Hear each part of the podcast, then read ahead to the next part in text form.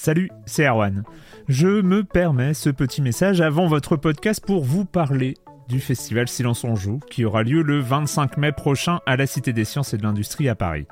De 10h à 22h, on vous prépare une journée qu'on espère passionnante avec des discussions, des débats au cœur même de la Cité des Sciences et une soirée mémorable dans un grand amphithéâtre. La billetterie est ouverte, le lien est dans la description des derniers épisodes et vous trouverez aussi un lien vers la programmation. C'est 20 euros pour la journée et la soirée, et si vous voulez juste passer nous voir en journée, il suffit d'une entrée classique pour la cité, c'est 13 euros tarif plein avec éventuellement des réductions. C'est la première fois qu'on organise un truc pareil et on espère vraiment que vous répondrez présente et présent. En tout cas, nous, on a très envie de vous croiser de rencontrer celles et ceux qui nous écoutent chaque semaine. Rendez-vous donc le 25 mai et je vous laisse avec votre épisode de Silence en joue ou de la bande-annonce ou de Gâchette gauche ou de Dans la boucle. Enfin bref, bonne écoute.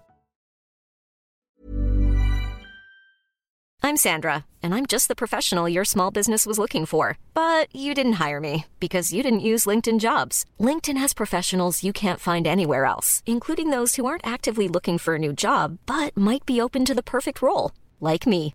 In a given month, over 70% of LinkedIn users don't visit other leading job sites. So if you're not looking on LinkedIn, you'll miss out on great candidates like Sandra. Start hiring professionals like a professional. Post your free job on linkedin.com/people today. Silence en joueur, Juan Cario, bonjour.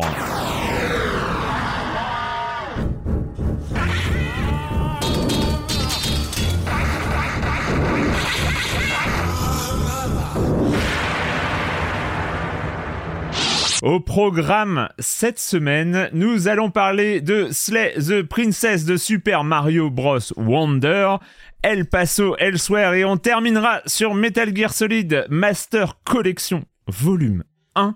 Vaste programme pour ce retour de vacances et le reste du programme, vous connaissez la chronique jeu de société de Jérémy Kletskin qui revient cette semaine, le com des com, la minute culturelle, bref, vous êtes dans Silence en Joue, vous connaissez bien évidemment le programme et puis je commence comme d'habitude en accueillant deux de mes chroniqueurs préférés, Corentin Benoît Gonin. Salut Corentin. Salut Ça va? La forme? Bah écoute, pas trop mal, hein. ça, ça va la forme. Euh, c'est cool, il y a eu la Enfin, il y a eu la Paris Games Week où euh, on a un petit peu traîné. On s'est croisés en vrai, euh, c'était une de nos deux rencontres annuelles, c'était formidable. Et aussi, de manière générale, croiser un peu tout le monde. Parce que c'est vrai que euh, entre donc euh, moi donc j'ai eu les croissants donc j'étais plus vraiment euh, euh, on va dire un journaliste jeu vidéo pendant deux ans à partir de 2017 Ouais. Euh, il y a eu je suis parti à l'étranger un an puis ensuite euh, il y a eu le Covid donc en fait ça faisait un moment que j'avais pas vu certaines personnes quoi et et voilà, ça me fait plaisir de recroiser des, des, des, des confrères, euh, des, euh, des gens que j'avais pas vus depuis longtemps, même des RP euh, que ça faisait un moment que j'avais pas croisé pour de vrai. Des donc, attachés de presse, c'est chouette. RP. oui, pardon, des attachés de presse. Donc voilà, c'était un peu, un peu, un peu un retour, un retour dans le, dans, dans mon ancien boulot au journal du geek presque, un côté, Ouais, un côté un peu cool, un peu frais quoi. Non, c'est chouette. ça c'était euh, c'était la soirée d'inauguration, euh, donc c'est une soirée réservée aux professionnels euh, qui était mardi soir. La Paris Games Week bat son plein alors qu'on se parle euh, et ça la finit- grand-messe du jeu vidéo français, n'est-ce pas? Mais oui, mais bien sûr, on pourrait, on, on, on- on pourrait en reparler, mais euh, voilà, il y a un vaste programme et euh, notamment, notamment parce que nous y étions et que on les aime beaucoup, euh, il y a MO5, l'association MO5 qui 20 ans. fête ses 20 ans, qui fête ses 20 Eh ans oui. d'existence cette année au Paris à la, Paris Games Week. Donc, euh, donc voilà, on leur, on leur souhaite un joyeux anniversaire, n'est-ce pas Patrick? Nous avons Ah bah alors, échangé. on, on leur a dit avec en eux. direct, euh, Voilà. euh, hier- avant-hier, ouais, je sais plus.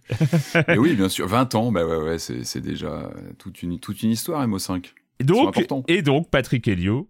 Salut Salut Patrick. Erwan, salut Corentin. bah, content de, bah, de vous retrouver ce matin. euh, Euh, alors, je- moi, je suis ravi parce que je me suis dit que j'ai vu le futur. Là, il y a la dernière émission, je vous avais parlé de Arabesque et de cet, émi- cet épisode un peu culte, meurtre virtuel. J'ai vu que ça avait fait pas mal réagir. Waouh, hein, ouais, ouais, ouais, ça- ça- C'était un peu le pavé dans la main. C'est- Mais Parce C'était que ton moi, je suis tombé de ma chaise. C'était ton piratage de, des, des commentaires de Silence on joue. hein. Ça Ah, arrive mais- mais- s- plus souvent avec Corentin qu'avec toi, mais, euh, mais Et- euh, des fois tu y arrives. je suis ravi, alors je suis ravi que ça ait fait réagir et si j'ai pu un peu faire découvrir ce fantastique épisode de cette série euh, arabesque, hein, cette série euh, policière, on rappelle. hein, Influenceur série télé, c'est toi ça. Mais, mais, mais encore une fois, cet épisode de millésimé 93, il me fait rêver. Et vous savez, car c'est marrant parce que euh, ces jours-ci, j'étais en train de tester euh, The Seven Guest VR qui vient de sortir. On Ah en oui. parlera certainement bientôt. D'ailleurs, faut qu'on en parle.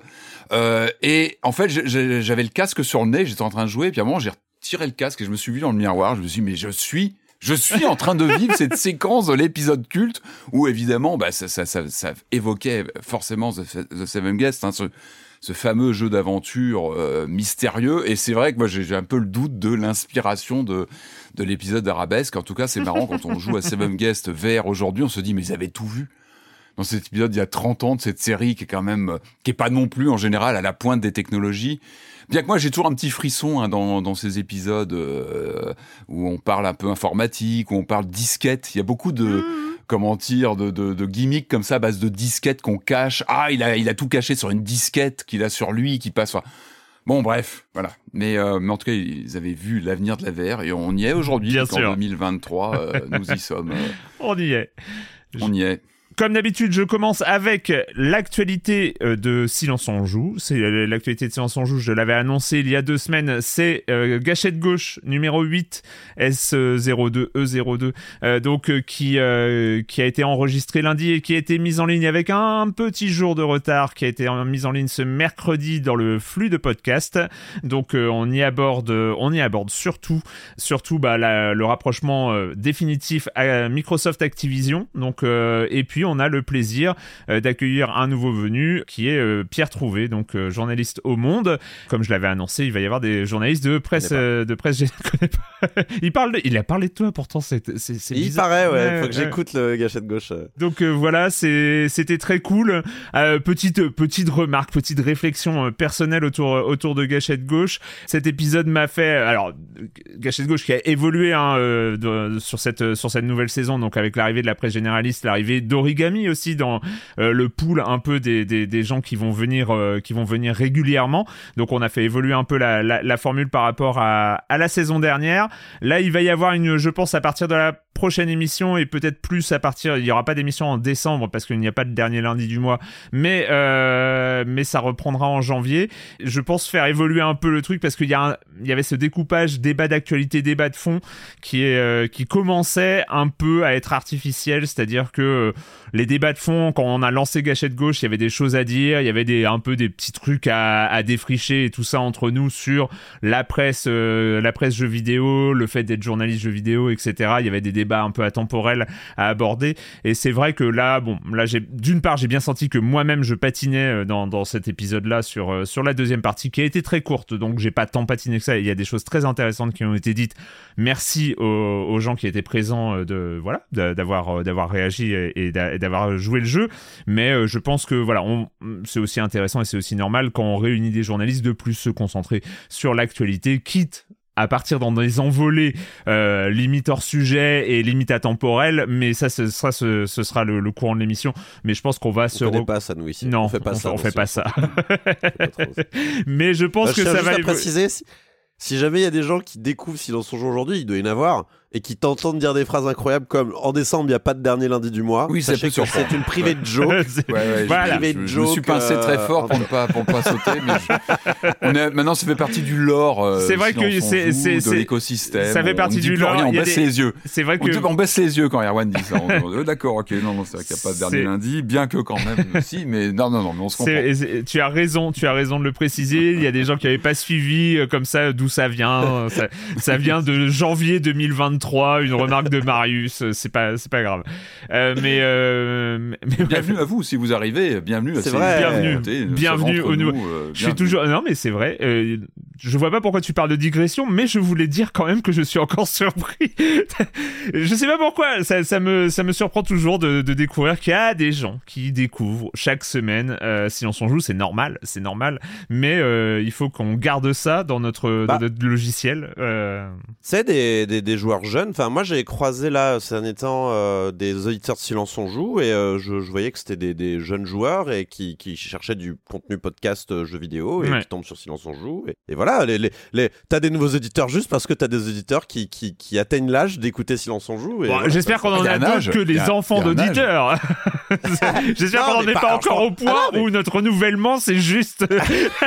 Non, non, non, non. Alors, la- la- les, les personnes en question m'ont pas dit Oh, j'ai écouté ça dans la voiture avec mon père. Non, non, ai c'était. euh, C'était. euh, ça va une personne arriver, hein, ah, ça suis- va arriver. hein. Ça va finir par arriver. Ça par Ou ça a déjà arrivé, c'est déjà arrivé, ça se trouve. Dites-le nous sur le Discord si vous êtes fils d'auditeur ou d'auditrice de Silence on joue ou fille d'auditeur ou d'auditrice de Silence on joue.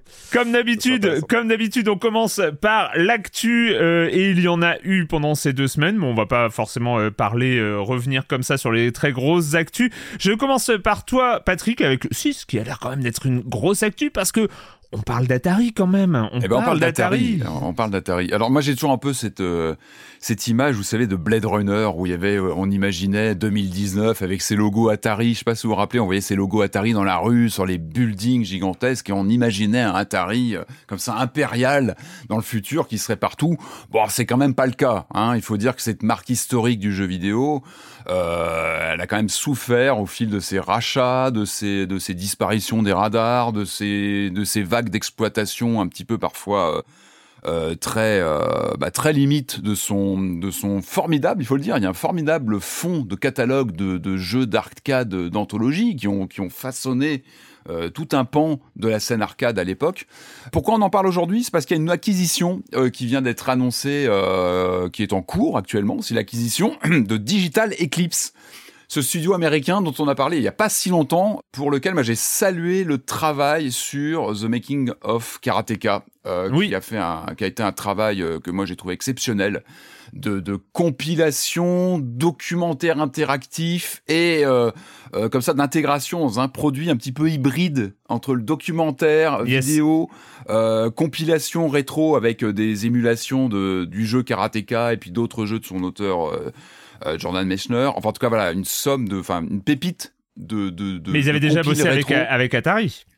Évidemment. Voilà, c'est ça, c'est ce les mêmes Atari 50, euh, 50e Bien sûr, anniversaire. On en avait parlé. Et ça a certainement été le déclic pour que. euh, Mais gros savoir-faire, Atari- hein. gros savoir-faire Digital Eclipse. hein. Exactement. C'est vraiment. euh, alors, et surtout, c'est une boîte qui est là depuis euh, 1992, alors, qui a subi des transformations, des rachats, des changements, mais l'entité existe, existe depuis euh, 1992. Eux, c'est un peu les spécialistes des portages de l'impossible. C'est-à-dire qu'ils sont capables du meilleur comme du pire. Ils sont meilleurs du pire comme un Mortal Kombat 4 sur Game Boy Color, qui est considéré comme une des pires euh, conversions de Mortal Kombat euh, ever. Et à côté de ça, ils ont été, et je reste dans les années 90, je reviens sur les années 90, ils ont été capables de, de, de, de transposer Dragon's Lair sur Game Boy Color. Euh, C'était publié chez Capcom, c'est eux qui étaient aux manettes, et c'est incroyable. Ils avaient réussi à Ah faire ouais. tenir le vrai Dragon's Lair avec les séquences vidéo sur une cartouche. Je l'ai quelque part, je l'ai pas sous la main, mais je l'ai quelque part. C'est un truc d'anthologie et ça tient. Donc ils ont ils ont plus de 30 ans d'histoire de, de conversion, et puis effectivement là ils ont vraiment vraiment brillé avec le Making of Karateka qui, on le rappelle, ouvre, inaugure euh, ce que eux appellent le Goldmaster Series. Donc c'est une, euh, une série de, de, comme ça de, de, de compilations documentaires euh, qui arrivent. On a Karateka, on attend l'annonce des prochains volets et a priori ça devrait continuer à se faire parce que c'est pas l'acquisition. Si tout se passe bien, qui va arrêter ça, on espère bien évidemment. Et puis Atari, l'Atari célébration des 50 ans. Je me rappelle encore, on l'avait vu passer. Bon, les compiles Atari, on en a déjà eu des tonnes. On connaît par cœur hein, les, les, les ROM de jeux Atari, de jeux d'arcade vieillots ou les compiles de jeux Atari 2600. C'est pas toujours très sexy à lancer. C'est souvent mal éditorialisé. Et puis là, c'était une masterclass.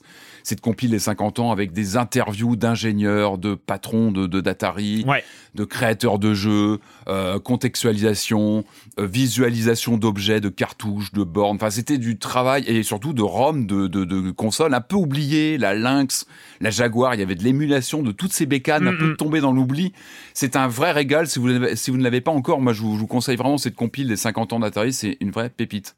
En tout cas, cette acquisition, elle est plutôt intelligente. Elle se, elle se positionne aussi, elle s'inscrit dans une, euh, dans une suite d'acquisitions d'Atari, euh, un Atari qui, qui est un peu disparu, qui est aujourd'hui sous, sous le pavillon français. Euh, c'est une boîte qui est aujourd'hui dirigée par Wade Rosen depuis 2021, alors qui n'a pas forcément une image très très très attractive pour nous. Hein. Ils sont très orientés, euh, ils ont beaucoup soutenu les NFT, la blockchain. Euh, je crois qu'ils ont investi dans un système d'immobilier d'hôtels euh, sous licence fait. Euh, ils ont kickstarté une euh, résurrection du VCS qui est pas, qui fait pas rêver plus que ça. Là, il y a une actualité hardware. On l'avait, on l'avait cité il y a quelques semaines, je crois. Cette euh, Atari euh, VCS euh, plug and play, donc HDMI, etc., qui arrive là dans ces prochaines semaines, qui est compatible avec les cartouches d'époque. Ça, ça sera à vérifier. On verra si on met la main dessus, si on en parle. En tout cas, l'objet a l'air plutôt séduisant sur le papier. Mais je parle de cette acquisition de, de Digital Eclipse. Elle s'inscrit dans une, dans une, comme ça, dans une, dans un fil rouge d'acquisition. hein. On rappelle qu'en 2022, euh, Atari avait racheté Moby Games, euh, ce site de cette base de données gratuite et participative Ah ouais? Euh, que moi j'utilise au quotidien quasiment. C'est un peu le IMDB du jeu vidéo. Il faut toujours croiser évidemment, mais c'est vrai que le système Moby Games fonctionne bien pour avoir un, un premier aperçu sur les crédits des jeux qui a travaillé dessus. Mm. Enfin voilà, c'est vraiment un outil moi que j'utilise au quotidien. Et c'est vrai qu'on avait eu peur. Moi j'avais j'avais frémi lorsque j'avais vu l'acquisition. Encore une fois, cet outil euh, participatif, euh, gratuit, accès gratuit. euh, euh, par Atari, bon, qui a eu lieu donc maintenant il y a plus d'un an. Pour l'instant, il n'y a pas eu de vague, mais c'est plutôt malin parce que c'est un outil euh, comme ça d'intégration de beaucoup de contenu, d'informations sur euh, qui a travaillé sur qui. Enfin, encore une fois, une sorte d'IMDB euh, du jeu vidéo. Et puis en 2023, il y avait eu la- l'acquisition de Night Dive Studio, euh, qui eux sont des spécialistes des portages. Euh, donc là, ces temps-ci, qui ont, qui ont Bah, pas mal System attiré l'attention. System Shock dont tu avais parlé, Corentin. Quake, hein, qu'on connaît bien. Euh, Power Slave Exhumed. Vous pouvez, Dark vous pouvez remettre le Forces qui compteur à zéro, euh, les amis du Discord. hein. Vous Euh, vous, ça a été fait. On a parlé de, de Quake et Quake 2. Non, pour dire qu'ils font du très bon travail, ces, ces gens-là Ouais. de Night Dive. Là, ils travaillent sur Dark Forces aussi, qui a été annoncé. Donc voilà, ce, ce- ce sont des gens très sérieux. Donc il y a une sorte de cohérence. Et à côté de, voilà, de, de ces errances d'Atari ces derniers temps sur les, les NFT et compagnie, bah, on sent que là, éditorialement, il y a quelque chose. Voilà, ces acquisitions sont plutôt intelligentes. On verra ce qu'ils en font.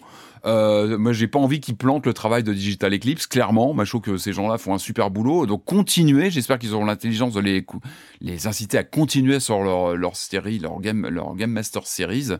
Euh, mais en tout cas, voilà, des- c'est plutôt fin comme Ok. acquisition. Il y a une cohérence sur euh, ce label un peu euh, rétro euh, d'exploitation d'un Atari qui continue d'ailleurs à exploiter ses licences actuelles. hein. Il y a Haunted House qui vient de sortir, il faut qu'on en parle aussi. Berserk aussi qui ressort. Donc voilà, il y a une cohérence chez Atari. Ils ont racheté Comp à euh, Stuff Wombat, qui est le, le développeur de Producer 2021, euh, je sais pas si vous vous souvenez, et qui a sorti un peu le game dont je- que j'aimerais mettre sur la table bientôt.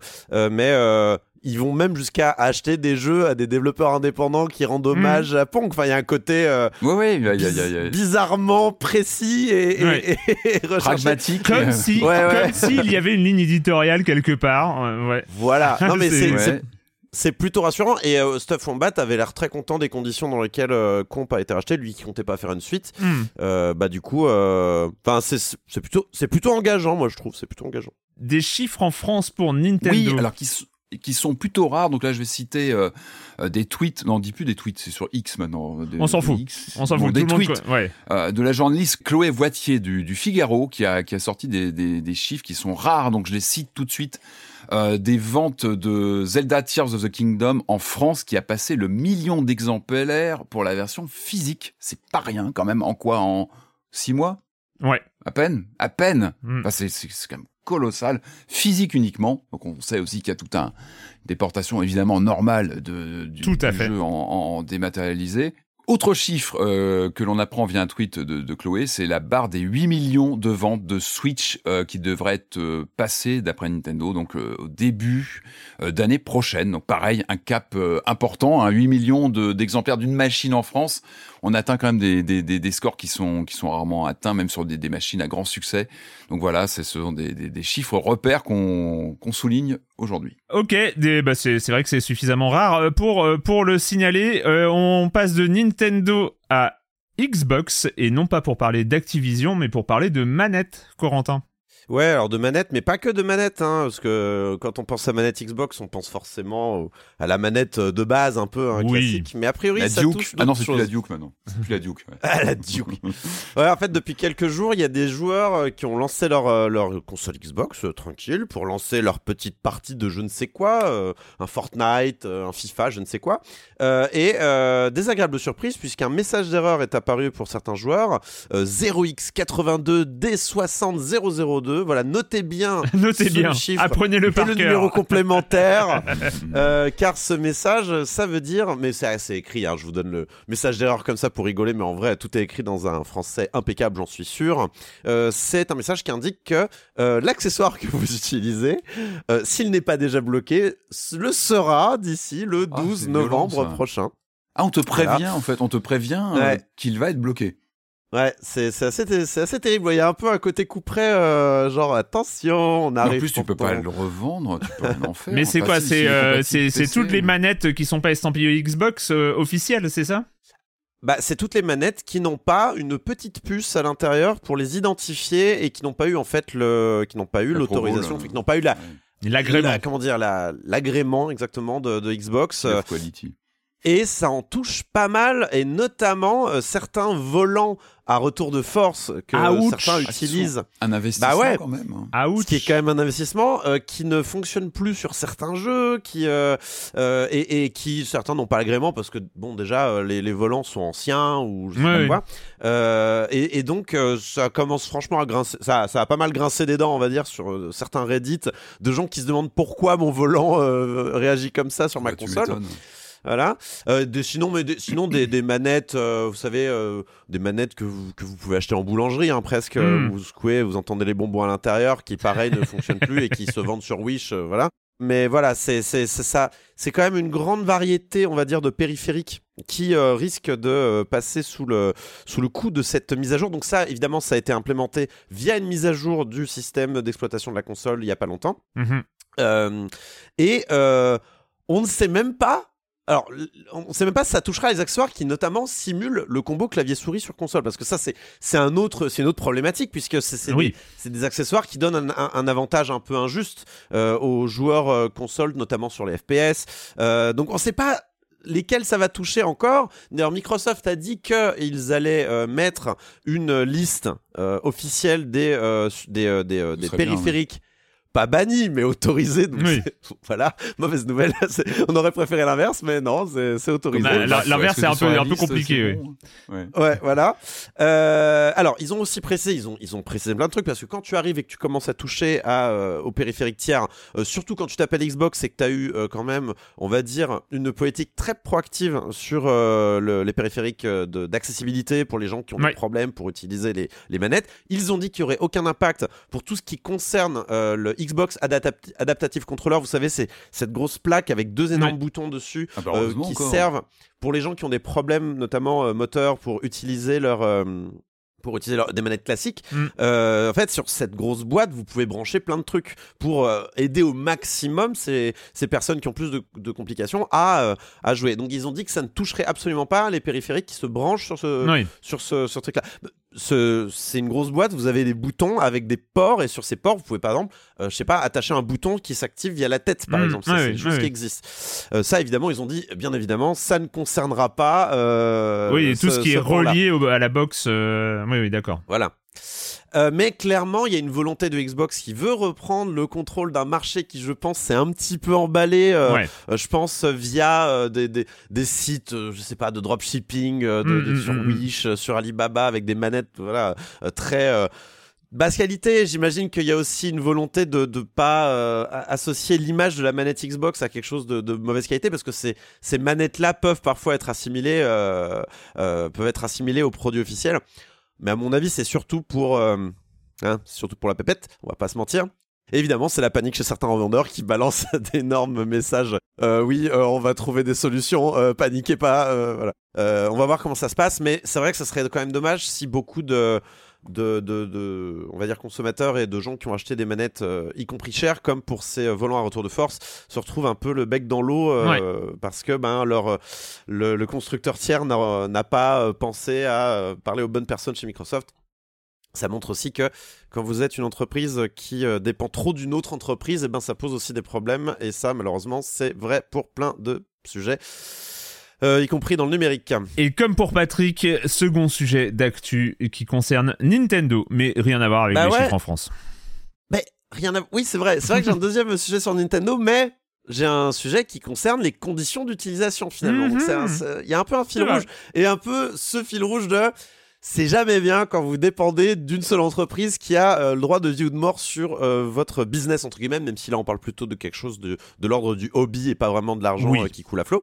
Nintendo euh, a partagé donc euh, c'était la semaine dernière, euh, c'était fin octobre, euh, de nouvelles conditions pour l'organisation de ce qu'ils appellent des community tournaments, donc des tournois communautaires.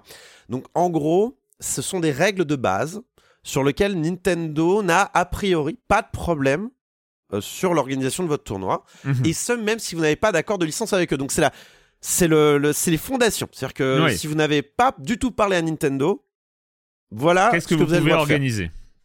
Exactement. Euh, et ce sont des conditions très drastiques. Pour le coup, euh, même, même quand on va voir des gens comme Capcom et tout ça, il n'y a pas des conditions aussi fortes. Il y a pu Ok. Mhm. en avoir chez Capcom. Ils, ils ont eu des périodes comme ça, euh, notamment avec SF5. Ils ont rétropédalé entre temps, mais c'est ça assez, c'est assez fort. Pas plus de 200 participants en présentiel, pas plus de 300 participants online. C'est quand même, euh, c'est quand même assez What drastique. Frais d'inscription pour les participants ne peuvent pas dépasser 20 euros. Les prix ne peuvent pas dépasser 5000 euros, 10 000 euros sur une année. Donc si vous faites plusieurs tournois communautaires, au total, ça ne doit pas avoir plus de 10 000 euros de cash price. Euh, ticket d'entrée pour le public limité à 15 euros. Sponsor interdit. Ah ouais Pas le droit de vendre, pas le droit de vendre à boire ou à manger. Alors celle-là, celle-là, elle est, elle est intéressante. Pas le nom, de marque ou de personnage dans le titre de tournoi, pas le nom de, lieu lié en fait à, la propriété intellectuelle en réalité. Pas d'image protégée par le droit d'auteur dans le matériel promotionnel avec. Allez, on est, on quand même Nintendo, on est sympa, une petite exception pour les screenshots parce qu'on n'est pas complètement euh, hors sol. Euh, et surtout, on va y revenir, pas de version modifiée des jeux Nintendo et pas le droit à des accessoires personnalisés. Et ça, ça va poser problème, je vais expliquer pourquoi dans un instant.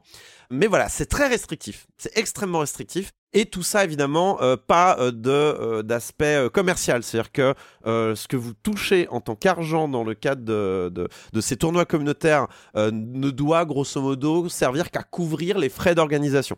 Vous ne faites pas de l'argent sur l'organisation du tournoi. Et évidemment, vous ne pouvez pas être une organisation. Vous devez être, vous vous devez être un euh, un individu d'une certaine manière ou euh, proche d'un individu. J'imagine qu'un, un- il donne l'exemple d'un club dans un dans un lycée ou dans une école, ça ça passe, mais dès que vous êtes une association, ça passe plus par exemple. Donc c'est euh, c'est c'est très restrictif, très très restrictif. Donc, euh, qu'est-ce que ça donne côté organisateur? C'est quoi les réactions? Parce qu'on sait que euh, du côté des organisateurs de tournois mêlés, déjà euh, mêlés, pourquoi j'ai que mêlés? Smash tout court d'ailleurs, Ouais. euh, qui est à peu près, euh, allez avec Splatoon euh, à la marge, euh, les deux seuls, euh, ah, et Mario Kart aussi un petit peu, Mm. Euh, les trois seuls jeux et les trois seuls domaines dans lesquels on parle de, de faire Il n'y a pas de compète d'Animal. Crossing, tu veux dire? Je suis déçu. Non, malheureusement, euh, c'est limité. et, Mar- et- et Mario Party euh, aussi, c'est un peu limité malheureusement. Euh, et ben, et ben, ça a été très mal pris. Bah, oui, Bah parce ouais, que ouais. ce qui se passe, c'est à la rigueur même pas les conditions d'utilisation. Le problème, c'est le rapport que Nintendo a. Le, le débat de fond, c'est le rapport que Nintendo a avec sa communauté compétitive. Hmm. Et en réalité, ça se passe très mal depuis longtemps en vrai. Et du coup, tout le monde, euh, on va dire, a une, réa- une, une- une réaction absolument épidermique à, cette déclaration de euh, grosso modo, euh, on veut plus que vous fassiez des, des, des, des tournois euh, à grande échelle, etc.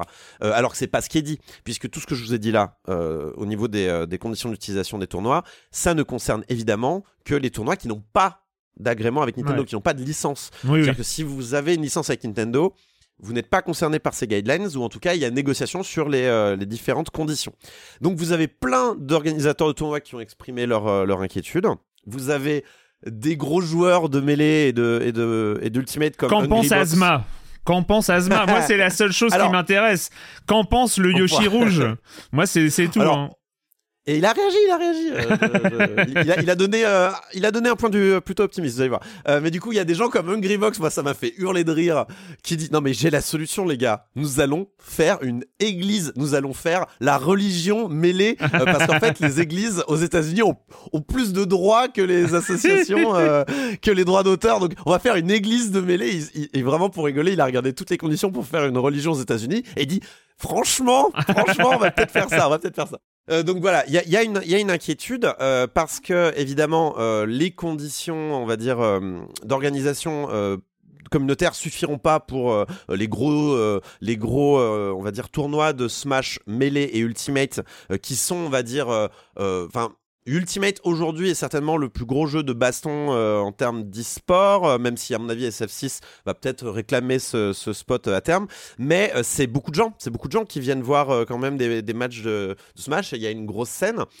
On a euh, toute cette, euh, cette scène de, de- d'organisateurs qui, qui, qui sont très inquiets, qui ont fait des, des vidéos sur YouTube très vénères, où vraiment ils, ils- ils étaient en mode on va, mais on va faire nos tournois quand même, et on va. Moi j'attends que la police, moi j'ai envie de voir que la police vienne euh, prendre les, euh, les, euh, Ouais. les, les écrans cathodiques et les emmène au poste. Là j'ai prendre les postes pour les emmener au poste, c'est pas mal, ça, ça pourrait faire un bon titre libé, tiens. Euh, mais du coup, euh, il y, a, y, a, y, a, y a de ce côté-là, donc euh, les gens qui sont pas contents, et de l'autre, on a tout un pan aussi de gens qui sont pas, pas, pas inquiets, mais plus optimistes. Parce qu'ils voient euh, dans euh, les, euh, voient en fait dans cette mise en place de, de, de règles de base une forme de, de prise de conscience et prise en charge un petit peu plus sérieuse et plus euh, standardisée de Nintendo envers la scène compétitive. Donc ils se disent peut-être que c'est le début d'une nouvelle ère pour Nintendo et peut-être que ça va mieux se passer. Le truc, c'est que ça va dépendre d'une seule grosse inconnue, c'est est-ce que Nintendo va enfin mettre des moyens dans, on va dire, euh, tout le service qui gère ça euh, à Nintendo of America, qui est actuellement le, le bottleneck, le, le- le point, on va dire, de, le goulot d'étranglement euh, au niveau de, de- de ce qui bloque, en fait, Ouais. parce que quand c'est, c'est, en fait, ce qui bloque au niveau de, l'organisation des tournois et de, l'agrément au niveau Nintendo, c'est que il n'y a pas assez de moyens qui est mis euh, sur l'organisation euh, au niveau de Nintendo of America, et surtout, Nintendo of America a une dépendance extrêmement forte envers Nintendo of Japan. Donc, ce qui se passe, c'est que, euh, et ce qui était expliqué par pas mal d'organisateurs, c'est que quand vous devez faire une demande pour organiser un tournoi de Smash ou de Splatoon, ça doit passer par huit comités et ça prend des mois et c'est long et, et, et, et- et- pour chaque détail ça fait des allers-retours et, et ça, ça met un temps infini euh, à se faire. Euh, alors que toute cette scène-là n'attend qu'une chose, ce serait d'avoir un, euh, un partenaire qui est, euh, qui est réactif pour euh, avoir des conditions qui soient acceptables pour tout le monde en fait. Et, euh, euh, et, et c'est l'inquiétude qui est là. C'est ok, vous nous mettez ces conditions, donc grosso modo il y aura pas de tournoi communautaire pour nous, mais dans ce cas-là, surtout, on aimerait avoir des réponses rapides, claires et pas trop affreuses quand même pour nous quand on organise des gros tournois, y compris un peu commercial, dans lesquels oui on va vendre des hot dogs et des Coca-Cola, et oui on va, on aimerait bien avoir euh, 201 participants s'il te plaît, tonton Nintendo quoi. La bonne nouvelle, c'est que côté Japon, a priori, ça s'est mis en place très rapidement avec un formulaire à remplir. Alors uniquement pour les tournois euh, non commerciaux pour l'instant, mais certains ont eu des réponses en une journée. Certains ont demandé euh, des, euh, des, des- agréments sur 10 tournois et ils les ont eu tout de suite. Donc au Japon, ça se passe bien. Mais encore une fois, comme j'ai expliqué, comme il y a cette remontée, cette re- redescente, tout le monde attend avec en, ayant un peu peur, en serrant un peu les fesses, la manière dont ça va se passer aux États-Unis, qui est la plus grosse scène de Smash à l'heure actuelle. Mais, mais à la rigueur, le fait que Nintendo donne une base légale comme ça sur, sur euh, en gros leur, euh, le- les choses pour lesquelles ils sont d'accord de base, je trouve ça plutôt sain aussi. Là, on a deux problèmes. On a le problème de c'est extrêmement rigoureux, enfin comment dire, c'est euh, très très, euh, c'est des conditions très strictes, beaucoup trop strictes. Et de deux, euh, s'il vous plaît, à- à- à parler à votre communauté pour organiser des choses, euh, Mm, mm. bosser avec eux quoi. Et, et, euh, et donc Hamza, tu en parlais, donc était un peu en mode bon, euh, je, je dis pas que c'est bien, mais euh, en Japon ça se passe bien pour l'instant, donc euh, croisons les doigts pour les États-Unis. Euh, mais euh, euh, par exemple, Melee n'est pas dans le formulaire. Euh, au Japon là, il est... Melee n'est pas dans le formulaire. Ouais. Il y a- t'as- tu dois choisir le jeu, il est pas dans le formulaire. Autre chose, il n'y a pas un joueur de Melee, je- il y en a sûrement, mais il y a, il y a tous les... la plupart des joueurs de Melee jouent avec des manettes spéciales aujourd'hui. Mhm. Tu vois le problème? Ouais. et tu peux pas utiliser les manettes spéciales. euh, et tiens, pareil, euh, on, par- on peut parler du online de mêlée? Tu sais que donc dans les, euh, par exemple, dans les, dans les, dans les euh, conditions, dans les conditions là de, de, de Nintendo, tu dois utiliser le online de Nintendo. Bah, il y a pas de online pour mêlée. Il existe des solutions. Mais on ne peut pas l'utiliser parce que Hmm. Nintendo veut pas. Et je les imagine mal négocier ça dans la, dans la, dans, dans l'accord. Mais bref, tout ça pour dire que on est à l'heure actuelle, les scènes compétitives de Nintendo sont à une croisée des chemins. Il y a, y a un monde où Nintendo joue pas au con et ça se Oui, passe oui. super bien. Oui. Et il y a un monde où Nintendo est, est- continue d'étouffer une scène qui ne demande juste que de d'exister. Ils Mm. veulent même pas faire de l'argent, ils veulent juste exister. J'espère qu'on va aller dans le monde euh, où Nintendo joue pas au con. Peut-être que le fait d'avoir ces règles de base est la preuve qu'il y a une prise de conscience. Ouais, ouais. Mais pour ça, il faudra des moyens, un changement de fonctionnement, arrêter euh, le contrôle friquisme là, euh, de le, le- le- on va dire l'obsession de vouloir tout contrôler de A à Z. Et, euh, et un jour, il faudra vraiment s'intéresser à comment les droits d'auteur sont gérés sur Internet et euh, tout, notamment tous les travaux dérivés de ça, parce que c'est le, le problème fondamental. Je suis entièrement, que- mais mille fois d'accord, mais on va arrêter là parce que si on part Oui. sur ce sujet-là, on n'est pas sorti. euh, Écoute, mais- on a déjà digressé. On a déjà digressé. Tu as vu, tu avais annoncé pas. les digressions au début. pas. euh. Je ne comprends pas. Je, je, je ne comprends pas. Le, le comme des comme d'il y a deux semaines, la semaine dernière, c'était vacances. Donc il y a deux semaines, euh, nous avions un programme chargé. Je commence avec ce message, ce message qui va peut-être te toucher, Patrick, euh, c'est euh, Vorg Zangief qui nous dit euh, Salut à tous. Il y a six mois, j'envoyais un message sur le fil de l'épisode qui parlait de Resident Evil 4 en disant que l'enthousiasme de Patrick et Julie me donnait envie. J'étais et je suis toujours un novice en termes de Resident Evil et de survival, mais je voulais me lancer dans l'aventure, prendre du plaisir sur ce gameplay devenu référence. J'étais prêt à sauter le pas alors que je n'y connaissais rien et c'était un risque énorme. J'étais prêt à acheter une PS5 pour le jeu. Hasard du calendrier, c'est chose faite la semaine où Silence on joue revient sur le DLC de Resident Evil 4. Quant à moi, j'ai joué à Resident Evil, j'en suis devenu fou, et plutôt que de dire les qualités du jeu, je ne ferai pas aussi bien que nos deux spécialistes, je veux plutôt remercier Patrick et Julie pour la découverte et cet enthousiasme partagé qui m'a fait craquer. Voilà, comme quoi vous Ah bah, faites bah, encore, vous convertissez encore, vous convertissez encore sur Resident Evil, c'est Bah, pas beau ça? Ouais, c'est cool parce que c'est un jeu de, de toute façon qui est salué unanimement. Donc c'est vrai que le fait que nous on en ait parlé et qu'on ait qu'on ait, qu'on ait dit tout le bien qu'on en pensait, moi je vous l'ai dit, hein, j'avais relancé le 4 euh, deux minutes en me disant bon allez avant d'attaquer l'extension Et je l'ai refait. Entièrement. C'est mon Gotti hein, pour l'instant, c'est c'est c'est c'est mon jeu de l'année. Ne spoil Alors, pas le bilan de l'année 2023 s'il te Non, je plaît. spoil pas, mais il y a Non. pas un grand, il y a pas un grand. euh, Ah, j'ai pas préparé mon euh, top. Faut que je fasse mon Non, top non, maintenant. non, Alors, non, non, non, non, non, Non, par contre, je me demande, c'est vrai, découvrir, peut-être du coup, si, d'après ce que j'ai compris, c'est découvrir la série avec ce remake du 4. Ça doit donner un- une vision différente de la saga, parce que nous, on la connaît avec Julie, on la connaît depuis le début. Enfin, on arrive avec notre bagage de je connais euh, les origines. C'est vrai que découvrir par ce, ce volet-là, ça doit être une, une sacrée baffe, parce que clair. en termes d'action, de dynamique, de mise en scène, euh, mais si vous découvrez, il y a tellement de, de, de, Ce n'est que le début. Ce n'est que le début. de films et d'autres choses à découvrir dans l'univers de Resident Evil. Mais euh, Euh, je continue. euh, j'avais sur mon et quand vous ne jouez pas, vous faites quoi? J'avais parlé de la playlist que j'avais fait pour la chaîne de radio, euh, la web radio 8bits.co Ah que oui, je n'avais pas BITS, c'est ça? que je n'avais pas euh, et ça c'était une très mauvaise idée. 8bits.co c'est 8 b e a t s 8 b e a t s euh, et non pas 8 b i t s Un message de Stout qui nous dit euh, petite réaction sur le semi-troll, voire troll complet euh, d'Erwan sur Ubisoft Plus. Je ne vois pas de quoi vous voulez parler. Euh, J'ai expérimenté le service pour Assassin's Creed Mirage en le couplant à GeForce Now et tout s'est très bien passé. Et 15 euros pour un triple A, je dis encore. Par contre, une fois le jeu fini, j'ai été checker le catalogue et c'est plus compliqué. Aucun jugement sur un public qui, euh, veut ne, qui ne veut faire que du AC ou du Far Cry, mais pour ma part, j'ai trouvé ça vide. À la limite, pourquoi pas se refaire les Splinter Cell euh, qui sont dans leur jus. Avatar arrive, Prince of Persia 2D aussi. Bon, il y a un peu d'indépendant avec Grimm par exemple, mais bon, voilà. Ils trouvent le, le, le service Ubisoft Plus, mais ça ne fait que commencer. On sait, hein, il y a des nouveaux arrivants sur Ubisoft Plus qui viennent d'être euh, annoncés il y a quelques semaines. Donc on va voir ce que ça donne. Comment ça j'ai trollé? Mais pas du tout, pas du tout. C'est pas ton genre. Euh, juste un petit message aussi parce qu'il y a eu plein de débats, j'en ai dé- déjà reparlé, mais on va prendre ça de manière calme et, euh, et, et compréhensif. Euh, Il y a eu tout un débat, encore une fois, sur les, euh, les jeux traités et non traités euh, dans, dans Silence on joue. Euh, c'est un débat compliqué, c'est un débat compliqué parce que je suis le premier à comprendre absolument euh, les gens qu'on- qui veulent qu'on parle de Sea of Stars, euh, qui veulent qu'on parle euh, de euh, de tel ou tel autre jeu, Blasphemous 2 qu'on n'a pas encore traité, Blasphemous 2 qui moi il est installé sur mon PC donc Il pourrait être un un Blasphemous oui, 2, je oui, pense. oui, oui, je pense que c'est, il est, il est encore, il est encore dans les tuyaux celui-là.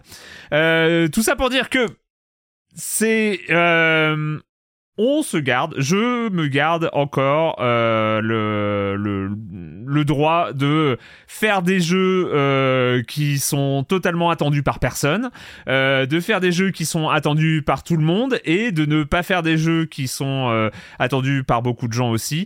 Voilà, il y a, on, on est limité dans le nombre de jeux à traiter. Si si on se force à faire que les jeux qui sont attendus, que ce soit par tout le monde ou par un petit groupe ou par un grand groupe ou par tout ça, il y a un moment où on va pas faire les jeux que personne n'attend euh, et, euh, et ce genre de choses. Ou euh, des jeux euh, voilà ou des jeux dont on a envie de parler parce que c'est on part on passe plutôt par cette case là c'est la case qui euh, décide du programme de Silence on joue. C'est les jeux dont nous avons envie de parler. Alors il y a des jeux dont on a envie de parler mais auxquels on n'a pas encore joué ou qui ou voilà où on a où on a fait une impasse ou, ou ce genre de choses Bref, euh, on essaye aussi dans Silence on joue de mettre en avant le travail de nos confrères, euh, qu'ils soient euh, journalistes ou même amateurs. hein. Ça nous est arrivé de parler de- des- sites que moi j'appelle semi-professionnels, hein, c'est-à-dire de, sites qui ne sont pas faits par des journalistes mais qui sont très bien tenus. Il y a des streamers qui parlent très bien, qui parlent très bien de, jeux indépendants. On parle du travail de Celdel ou, d'autres. Voilà, bref, il y a, plein d'endroits, même en, francophone, euh, qui abordent ce type de jeu. Je sais. Et je vous remercie pour l'attachement que vous avez à Silence on joue et c'est aussi ce lien aussi qui, euh, qui fait que vous avez des demandes particulières parce que vous avez envie que le podcast que vous écoutez toutes les semaines traite de ce type de jeu et tout ça. On est un peu limité, on le sera peut-être moins à l'avenir, j'en sais rien. Ça peut, ça, il y a, aussi des choses qui peuvent, euh, qui peuvent avancer. Pour l'instant, voilà, on a, on a, on a ce, ce type de fonctionnement. Je veux, je veux sincèrement pas me mettre sur la, la ligne de, de la confrontation. Je veux pas dire, mais non, mais on fait ce qu'on veut et puis, euh, et puis si vous êtes pas content, allez écouter ailleurs. C'est pas du tout ça. C'est, euh, voilà, on a un, un- un type de fonctionnement. On, on traite quand même beaucoup de jeux, énormément de jeux. hein. Je- on a, on a, donc euh, voilà.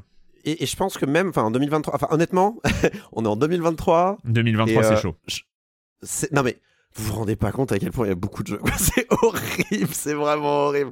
C'est vrai que vraiment, il y a. euh, que non non mais c'est pas c'est pas horrible c'est une bonne chose en soi c'est une excellente Bah oui. chose mais c'est vrai qu'aujourd'hui euh, si j'étais euh, si j'étais euh, une dans une rubrique jeux vidéo sur un site internet on ne pourrait même pas alors qu'on a une place virtuellement illimitée, Ouais. on ne pourrait même pas tout traiter. Donc maintenant, on parle de Silence on joue dans lequel on a 3 à 4 slots par émission, par semaine, et il y a des semaines où on n'est pas là. Donc au bout d'un moment, ouais, il y a des jeux qui malheureusement euh, euh, n'ont pas la place de passer, et, et c'est- des crève-cœurs. Hein. Euh, moi, je cache Ouais. pas. Et en plus, en plus de tout l'aspect, alors je suis, je suis allé un peu répondre aussi à ça, tout l'aspect, mais je vais le répéter, mais tout l'aspect temps. Le, ça prend tellement de temps de jouer à un jeu vidéo. Et c'est vrai que nous, on n'a pas très envie de, de, de, de, de, venir euh, et jouer 30 minutes à un jeu et, ensuite donner un avis péremptoire euh, à l'antenne. quoi. C'est, compliqué. Euh, moi, moi j'ai toujours un petit, un petit mal au cœur quand j'ai pas pu as- assez jouer à un jeu pour en avoir l'impression de pouvoir donner un avis. Et c'est vrai que, par exemple, et je prends l'exemple de Sea of Stars qui. Euh, j'en- je vois beaucoup de gens en dire beaucoup de bien et je suis sûr qu'il mérite toutes les louanges qu'il prend. Mais bon sang de bois, c'est un JRPG euh, d'une vingtaine d'heures. C'est, c'est compliqué pour nous, de le, enfin pour moi en tout cas, de le caser dans ma vie en ce moment. Ouais. Euh, donc, euh, donc euh, voilà, c'est aussi pour ça malheureusement qu'on on, on a du mal à, à- à parfois parler de certains jeux et il faut pas nous en vouloir. C'est aussi les limites de, de la vie, quoi. Tout ça pour dire que la question que vous, ou la remarque et la frustration que vous, vous ressentez, on la ressent aussi quelque part. C'est, euh, mais on est aussi à un moment, mais ça va sans doute évoluer dans les mois, dans les années qui viennent, parce qu'on est dans une situation qu'on sent bancale. Il y a trop de bons jeux. Je parle même des bons jeux. Hein. Je parle pas des, des, des 2000 jeux qui sortent par, par mois dans, euh, sur Steam. Il y a trop de bons jeux. Et, euh, et on est dans une- un moment comme ça de bascule où il faut une adaptation euh, d'une manière ou d'une autre, euh, ou une acceptation, je sais pas. Mais, euh, mais voilà, pour tout ça, pour dire que euh, je comprends tout à fait cette Oui, frustration. C'est, euh, j'ai pas du tout. C'est important aussi d'expliquer. C'est important d'expliquer nos, euh, nos restrictions et nos limitations en tant que format, en tant que Tout à fait. tout ça quoi. Tout à important aussi. Avant, avant de commencer le programme ludique de euh, ce onzième épisode de la saison 17 de Science on joue, évidemment nous n'allons pas passer à côté du point abonnement. Euh, comme je l'ai dit lors des deux dernières émissions, il me semble bien, nous allons passer, et c'est effectif au moment où vous écoutez ce podcast normalement, l'abonnement de soutien. Alors vous pouvez soutenir ce, podcast en vous abonnant à Libération via un abonnement de soutien à Silence en Joue et les conditions sont hyper cool parce que euh, vous pouvez vous abonner non plus à 5, je l'avais prévenu, mais à 6 euros euh, par mois au lieu de 12 euros euh, par mois à, Libération et vous- avoir accès à tout le contenu de Libération, que ce soit les newsletters, les enquêtes, les portraits, les interviews et les suivis d'actu chaudes et ce genre de choses. Tout ça, vous pouvez y avoir accès pour 6 euros par mois et en plus vous soutenez votre, votre podcast préféré. Donc voilà, le nouveau tarif euh, est, euh, qui est logique de fait euh, est mis en place et je rappelle quand même que toutes les personnes qui ont eu la gentillesse de souscrire à l'offre à 5 euros, ça ne bouge pas pour elles. Euh, c'est pour les nouveaux arrivants et elles et eux aussi, je les remercie par avance. Et euh, vous êtes, euh, vous êtes aujourd'hui 811 à avoir, euh, à avoir souscrit à cette offre Oh, des d'abonnement. 800. La barre des 800. Euh, Est-ce qu'on atteindra les 1000 un jour? Je sais pas. Il bah, y a intérêt, hein. Parce que ça, pas- pour râler sur Discord parce qu'on parle pas de Blasphemous, il y a du monde. Mais alors pour s'abonner, non, je plaisante bien Non, sûr. bah non, il y a du monde Merci pour s'abonner. Il y a, y a du monde Il y pour a du monde aussi pour s'abonner. Il y a du monde allez, pour- Et si vous êtes abonné, vous avez le droit de râler. Voilà, on n'a qu'à dire Ah. ça. Il y avoir beaucoup de monde qui va s'abonner. non.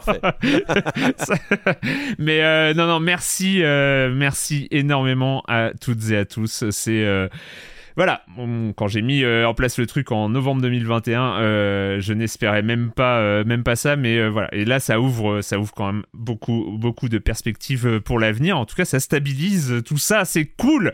Merci beaucoup. Toutes les informations sont à retrouver sur offre.libération.fr/slash SOJ comme silence on joue. Voilà, merci encore. Euh, on va commencer, on va commencer euh, le programme de jeux vidéo et quoi de mieux pour commencer le programme de jeux vidéo que d'aller tuer une princesse? Bah oui, parce que c'est notre mission. On va parler de Slay the Princess. Slay the Princess. Et non pas Slay the Princess, parce que je ne sais pas pourquoi, je n'arrive Bah, pas. moi non plus. Vous Ouais, allez trouver ça mystère. dingue. Je n'arrive pas à. Je suis obligé de me forcer. Je n'arrête pas de dire Slay the Princess. Je sais pas d'où ça vient. D'où Ah, moi ça non vient. plus. Franchement, j'ai aucune idée. C'est vrai Bah voilà, moi non plus. Mais si, si vous, vous avez une idée, pourquoi je dis Slay the Princess, je ne... Voilà, dites-moi. En tout cas, on va parler de Slay the Princess. You're on a path in the woods. And at the end of that path is a cabin. And in the basement of that cabin is a princess. You're here to slay her. Wait, what? If you don't, it will be the end of the world. Slay the Princess. Vous êtes sur un chemin dans les bois. À la fin, à la fin de ce chemin, il y a une petite maison. Dans le sous-sol de cette maison, il y a une princesse. vous êtes ici pour la tuer. Si vous ne le faites pas, c'est la fin du monde. Mise en place euh, narrative de Slay the Princess, chapitre 1, le héros et la princesse. C'est chelou quand même. Il y a une voix off, un narrateur qui nous parle, qui nous explique ça. On doit tuer la princesse, Corentin. Ouais, euh, c'est bizarre comme jeu. hein. Franchement, euh, c'est pas c'est pas le genre de jeu sur lequel on s'attendait euh, à jouer, on va dire en cette fin d'année. Sauf pour a priori tous les gens qui sont allés à la à la Penny Arcade Expo, qui est donc ce gros salon de jeux vidéo aux États-Unis, la PAX. Et qui, qui apparemment ont tous vraiment kiffé très fort la, la, la démo qui avait été présentée là-bas. Euh, et euh, comme mettait comme comme titrait certaines publications anglo-saxonnes, euh, euh, apparemment euh, Slay the Princess a un peu volé le show quoi. Il a un petit peu volé la vedette aux autres jeux. Ah mais je comprends et, tellement. Donc, nous sommes sur un visual novel. Bonjour, bonjour, c'est Corentin. Vous êtes sur la semaine B de Silence on joue. Tout va bien se passer. Alors, visual novel, cela étant doublé de A à Z par des jeux, par des voice actors qui, qui donnent tout ce qu'ils ont. Il y en a deux principaux. Euh, et c'est un jeu donc fait par un petit studio canadien, un couple. Ça c'est cool, j'aime bien quand il y a des jeux de couple, je trouve ça chouette. Donc c'est Tony euh, Ward Arias et Abby Howard. Et Abby Howard, c'est une autrice de webcomics. Et les deux sont fans d'horreur, un petit peu euh, euh, gothique, euh, comics gothique indé, ce genre de choses qu'on peut avoir sur internet de nos jours. Et, et on, sent bien hein, cette, cette ambiance un petit peu artisanale, un petit peu fan, fan presque, med de, de, de Slay the Spire quand on joue. Puisque Princess, niveau Princess, pas Spire. Mais c'est pas possible Mais ce serait donc ça Enfin, même, même moi, ça me touche, c'est terrible. Donc, Slay the Princess, euh, qui, euh, donc, quand on lance le jeu, en fait, on a un aspect euh, dessiné, comme, un peu comme si on, on avait scanné des, des feuilles de papier sur lesquelles on aurait gribouillé au crayon de papier, quoi, finalement. et un peu animé, un peu troublé, un peu Voilà. tremblé, qui tremble un petit peu et qui, avec un léger mouvement, limite Oui, un, un mode petit 7, mouvement de parallaxe. un- un- voilà, ouais. un petit peu, un petit mouvement façon mode 7. Si vous jouez à la souris, vous n'êtes pas obligé, euh, mais euh, si vous jouez à la souris, oui, vous avez un petit effet de parallaxe, donc les, les, les éléments à l'écran bougent les uns vers les autres et Ouais. donnent un léger effet de profondeur, mais d'un pur point de vue esthétique, il n'y a rien qui est techniquement qui va vous éblouir. Il y a une volonté artistique qui est plutôt chouette, moi j'aime bien, euh, mais il y, y a cet aspect un peu volontairement amateur, volontairement euh, gribouillis, qui est, euh, qui, est, euh, qui, est, qui est assez intéressante et qui est en effet réminiscente de, de, de, de cette BD indépendante en Ouais. ligne ou alors euh, très très indépendante, euh, gothique, d'horreur et tout ça. Donc, donc on n'est pas là pour nous en mettre plein les birettes, mais plutôt pour avoir quelque une intention graphique qui est, qui est, qui est importante et donc qui, qui est là pour donner un aspect choc au moment où le jeu deviendra un petit peu plus sombre. on verra plus après. Euh, et tout ça donc euh, évidemment euh, servi donc par un doublage notamment avec un narrateur. Donc le narrateur vous parle. Et comme dans d'autres jeux pas un peu postmodernes dont on a déjà eu l'expérience, je pense à Bastion, je pense évidemment à The Stanley Parable qui est une des qui est une des The Stanley Parable, évidemment. mais aussi euh, Disco Elysium euh, puisque on va on va en discuter un petit peu après mais euh, les personnages, on va dire, Les voix dans ta tête. Princess, voilà, ont un aspect, on va dire, très intime, Mm, mm, on va mm. le dire autrement. Mais euh, donc, euh, on nous parle, et en fait, des, des choses qui ne devraient pas parler nous parlent beaucoup. Et en fait, il y a une interaction avec euh, ce qui forme, on va dire, la structure du récit et, euh, et le récit lui-même. C'est-à-dire que les seuls personnages qui sont à l'écran, entre guillemets, sont vous-même. Euh, qui devez tuer la princesse, vous êtes un personnage très énigmatique, on ne se Mm, voit mm, jamais dans le miroir, bien que des miroirs il y en a, hein. Ouais. mais, On euh, s'aperçoit. on T'es sûr, il y en a? T'es sûr, il y en a ou? Ouais, on est, on est jamais très sûr. En tout cas, le narrateur nous jure mordicus qu'il n'y en a pas, mais bon, on sait pas. Euh, et le narrateur qui nous parle énormément, et donc on a cet aspect un petit peu. Est-ce qu'on suit le narrateur? Est-ce que, est-ce que le narrateur nous, nous dit ce qui se passe et nous dit ce qu'on va faire Mais après, c'est libre à nous de choisir ce qu'on veut faire. Donc, Juste a- pour euh, on mettre en place, choix. mettre en place le truc, c'est vrai que on va avoir, euh, on va se, on va faire attention à ne pas spoiler. C'est un jeu important à découvrir, mais on va devoir parler de certains trucs. On ne spoilera, on spoil, on spoilera pas. Enfin, on dira, on dira le minimum hein, sur euh, sur Ouais. le jeu, mais il faut aussi, il y a, il y a deux choses que je voulais expliciter. C'est, euh, on a besoin de parler de ce jeu. Je pense. Merci Corentin de nous l'avoir signalé, mais je pense que c'est un jeu important. Euh, c'est un jeu important. On a besoin de vous donner envie de jouer à ce jeu-là. Slay the Princess. Euh, donc on va devoir en parler. Euh, donc forcément on va dire des choses sur le système de jeu, euh, mais on va pas spoiler ce qui va se Oui, passer, non, etc. Donc, mais juste pour dire, parce que j'ai dit les phrases, les phrases que j'ai traduites. Alors point important, il est en anglais.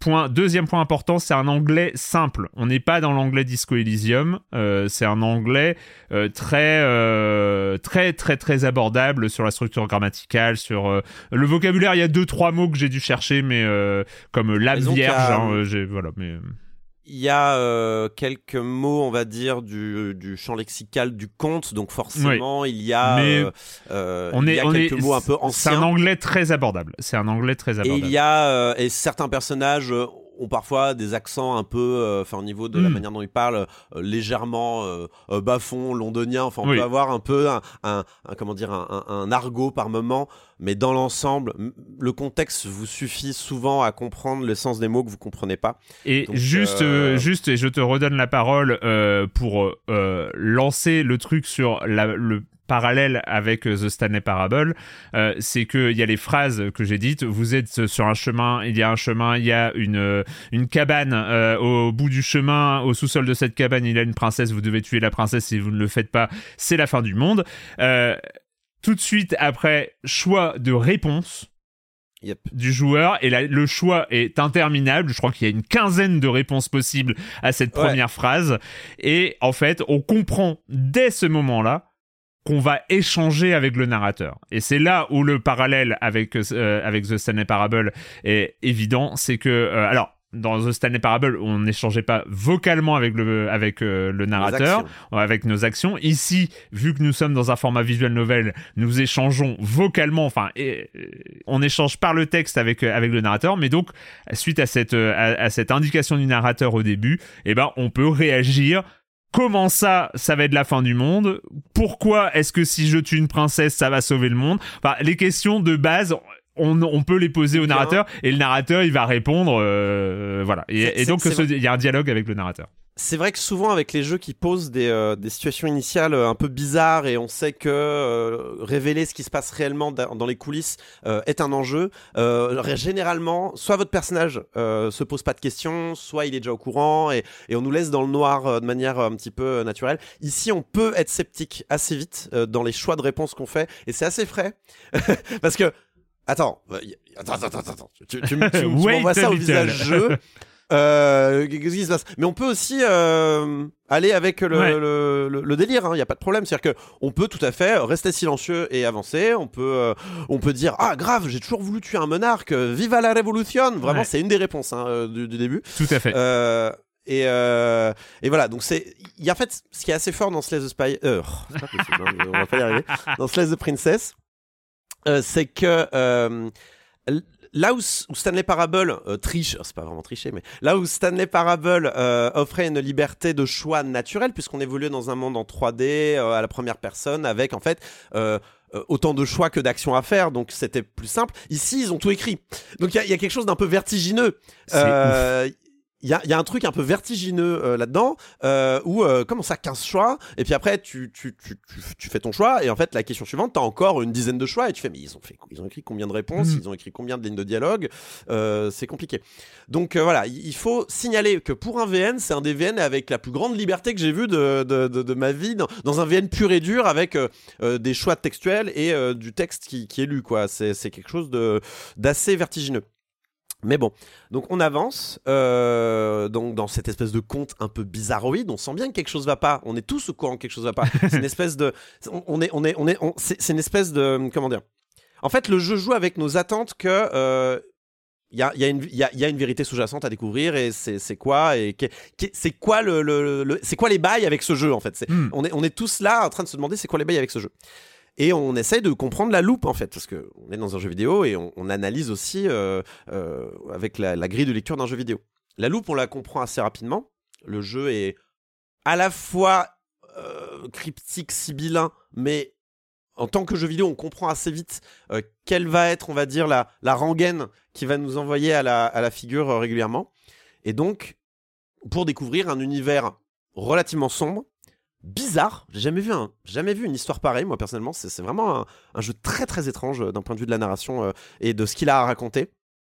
Mais aussi un jeu euh, qui donne le tournis, ouais, le vertige dans la manière dont il est capable de se transformer à la fois artistiquement, c'est-à-dire graphiquement, on va dire, au niveau des dessins, c'est-à-dire que selon les choix que vous allez faire, on va dire que les- le- la limite, il n'y a, y a pas de limite dans, le- dans les différences. Il y a, y a une telle variété, il y a une telle Ouais. range, il y a une telle euh, variété dans, dans la manière dont l'histoire peut évoluer. Euh, C'est-à-dire qu'il y a plein de petits éléments qui bougent. Euh, je vais en donner deux, mais c'est tout. Hein. Mais genre, typiquement, la personnalité de la princesse et, euh, et la gueule de la, de, de- du chalet euh, dans les bois euh, n'auront pas la même teneur en fonction des choix que fait. Et le monde entier, en fait, est, est, euh, est influencé par les choix du joueur. Et ça, c'est c'est assez intéressant parce que, disons qu'il y a, y, a, y, a une, il y a aussi un commentaire, en fait, vidéoludique sur euh, ce que le joueur a comme influence sur le jeu auquel Ouais. il joue et euh, qu'est-ce que euh, finalement est-ce que le jeu vidéo est-ce que ce que le jeu vidéo renvoie de nous-mêmes n'est pas finalement n'est pas uniquement le euh, en fait, est-ce que l'expérience qu'on a du jeu vidéo n'est pas la somme d'une volonté euh, de l'auteur et de euh, la volonté du joueur? Il y, a, il une danse comme ça entre l'auteur et le joueur qui se fait quand on joue à Slay the Princess, qui, est criante et qui nous crie et qui nous, hurle à la gueule entre guillemets, de manière assez violente, d'autant que le jeu n'hésite absolument pas à être très cru par moments. Ouais.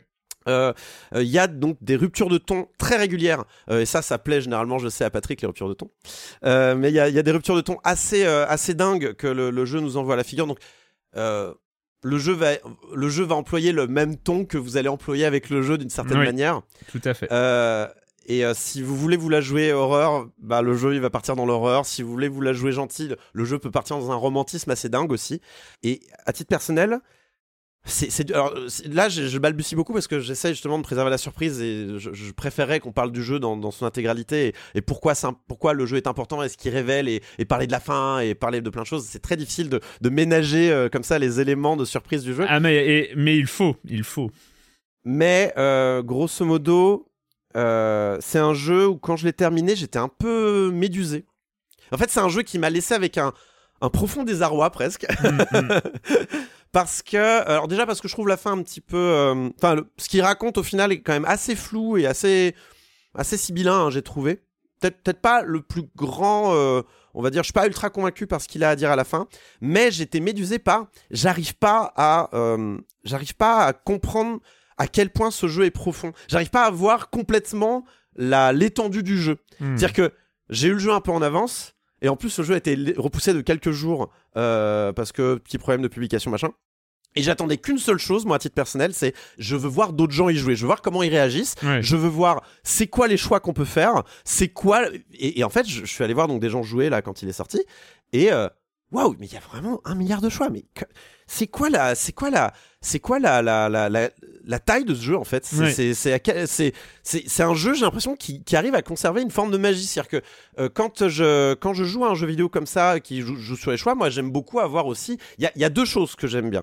C'est euh, découvrir euh, ce que le jeu a à dire par son format par le fait d'avoir des choix et qu'est-ce que tu as à dire en tant que jeu vidéo. Et aussi j'ai envie de voir un, un organigramme j'ai envie de voir un, un flowchart de, de- des choix et des vas-y montre-moi comment t'as fait ça. Comment t'as fait ton tour de magie? Il y a un côté un peu montre-moi les Ouais. Montre-moi euh, les, les rouages quoi et là, donc évidemment, il n'y a pas de flowchart, euh, il n'y a pas de, de- d'organigramme euh, comme il peut y en avoir habituellement dans ce type de jeu-là. Et du coup, il arrive à conserver une vraie part de mystique Oui. qui me, qui me méduse. C'est-à-dire à la fin, moi, je suis encore en mode, je sais, j'arrive pas encore à- très bien à comprendre à quoi j'ai joué, à ce que j'ai fini le jeu, j'étais en mode. Je, je sais pas quoi en penser de ce jeu, c'est très bizarre. C'est, euh, mais c'est pas un mauvais. euh, c'est pas. Je suis perplexe, mais c'est pas. C'est pas genre je peux pas être perplexe comme un jeu du style. Ah, j'ai pris un peu de plaisir, mais je sens qu'il est un peu bancal. Non, je sens que c'est maîtrisé. Je sens que c'est des gens qui comprennent exactement ce qu'ils ont voulu faire en racontant une histoire que j'ai vue nulle part ailleurs. Euh, vraiment, et j'en ai joué à des jeux chelous. Hein. Je veux dire, euh, je vous ai quand même présenté euh, Mediterranean Inferno il y a pas longtemps. J'ai joué à Paradise Killer avant ça. euh, C'est pas la même ambiance, hein. C'est pas la même ambiance. Mais euh, trois, pas mal de visual level. Hein. Je, suis, je suis assez content de ce début de saison de Silence en joue euh, en ce qui me concerne. Mais ouais, j'arrive à la fin et je sens qu'il va me falloir des mois pour le digérer quoi ce jeu-là Ouais. parce que c'est euh, c'est c'est un jeu, c'est un jeu qui, qui, qui est là pour nous faire réfléchir sur notre rapport à la narration, sur le rapport au jeu vidéo. Slay the Princess, évidemment, c'est un, c'est un, c'est un, une- un jeu avec Save the Princess, qui était un, un- on va dire un, Un une motivation, part- un trope, voilà exactement, un, un lieu commun euh, de la narration euh, qui était. euh, euh, qui- qu'on a vu dans les Mario, mais qui a, qui a déjà été détourné en plus. hein. Hmm. On pense à Bread aussi. Un Bread, c'est quelque chose de très. le- la princesse a, a une signification particulière. hein. J'aime Pablo, mais j'adore Bread. Euh, J'aime pas Jonathan Blow, hein, pas Pablo. je sais pas qui est Pablo. euh, enchanté Pablo si tu m'écoutes. Euh, j'aime pas Jonathan Blow, mais j'aime beaucoup Bread et ce que ça a.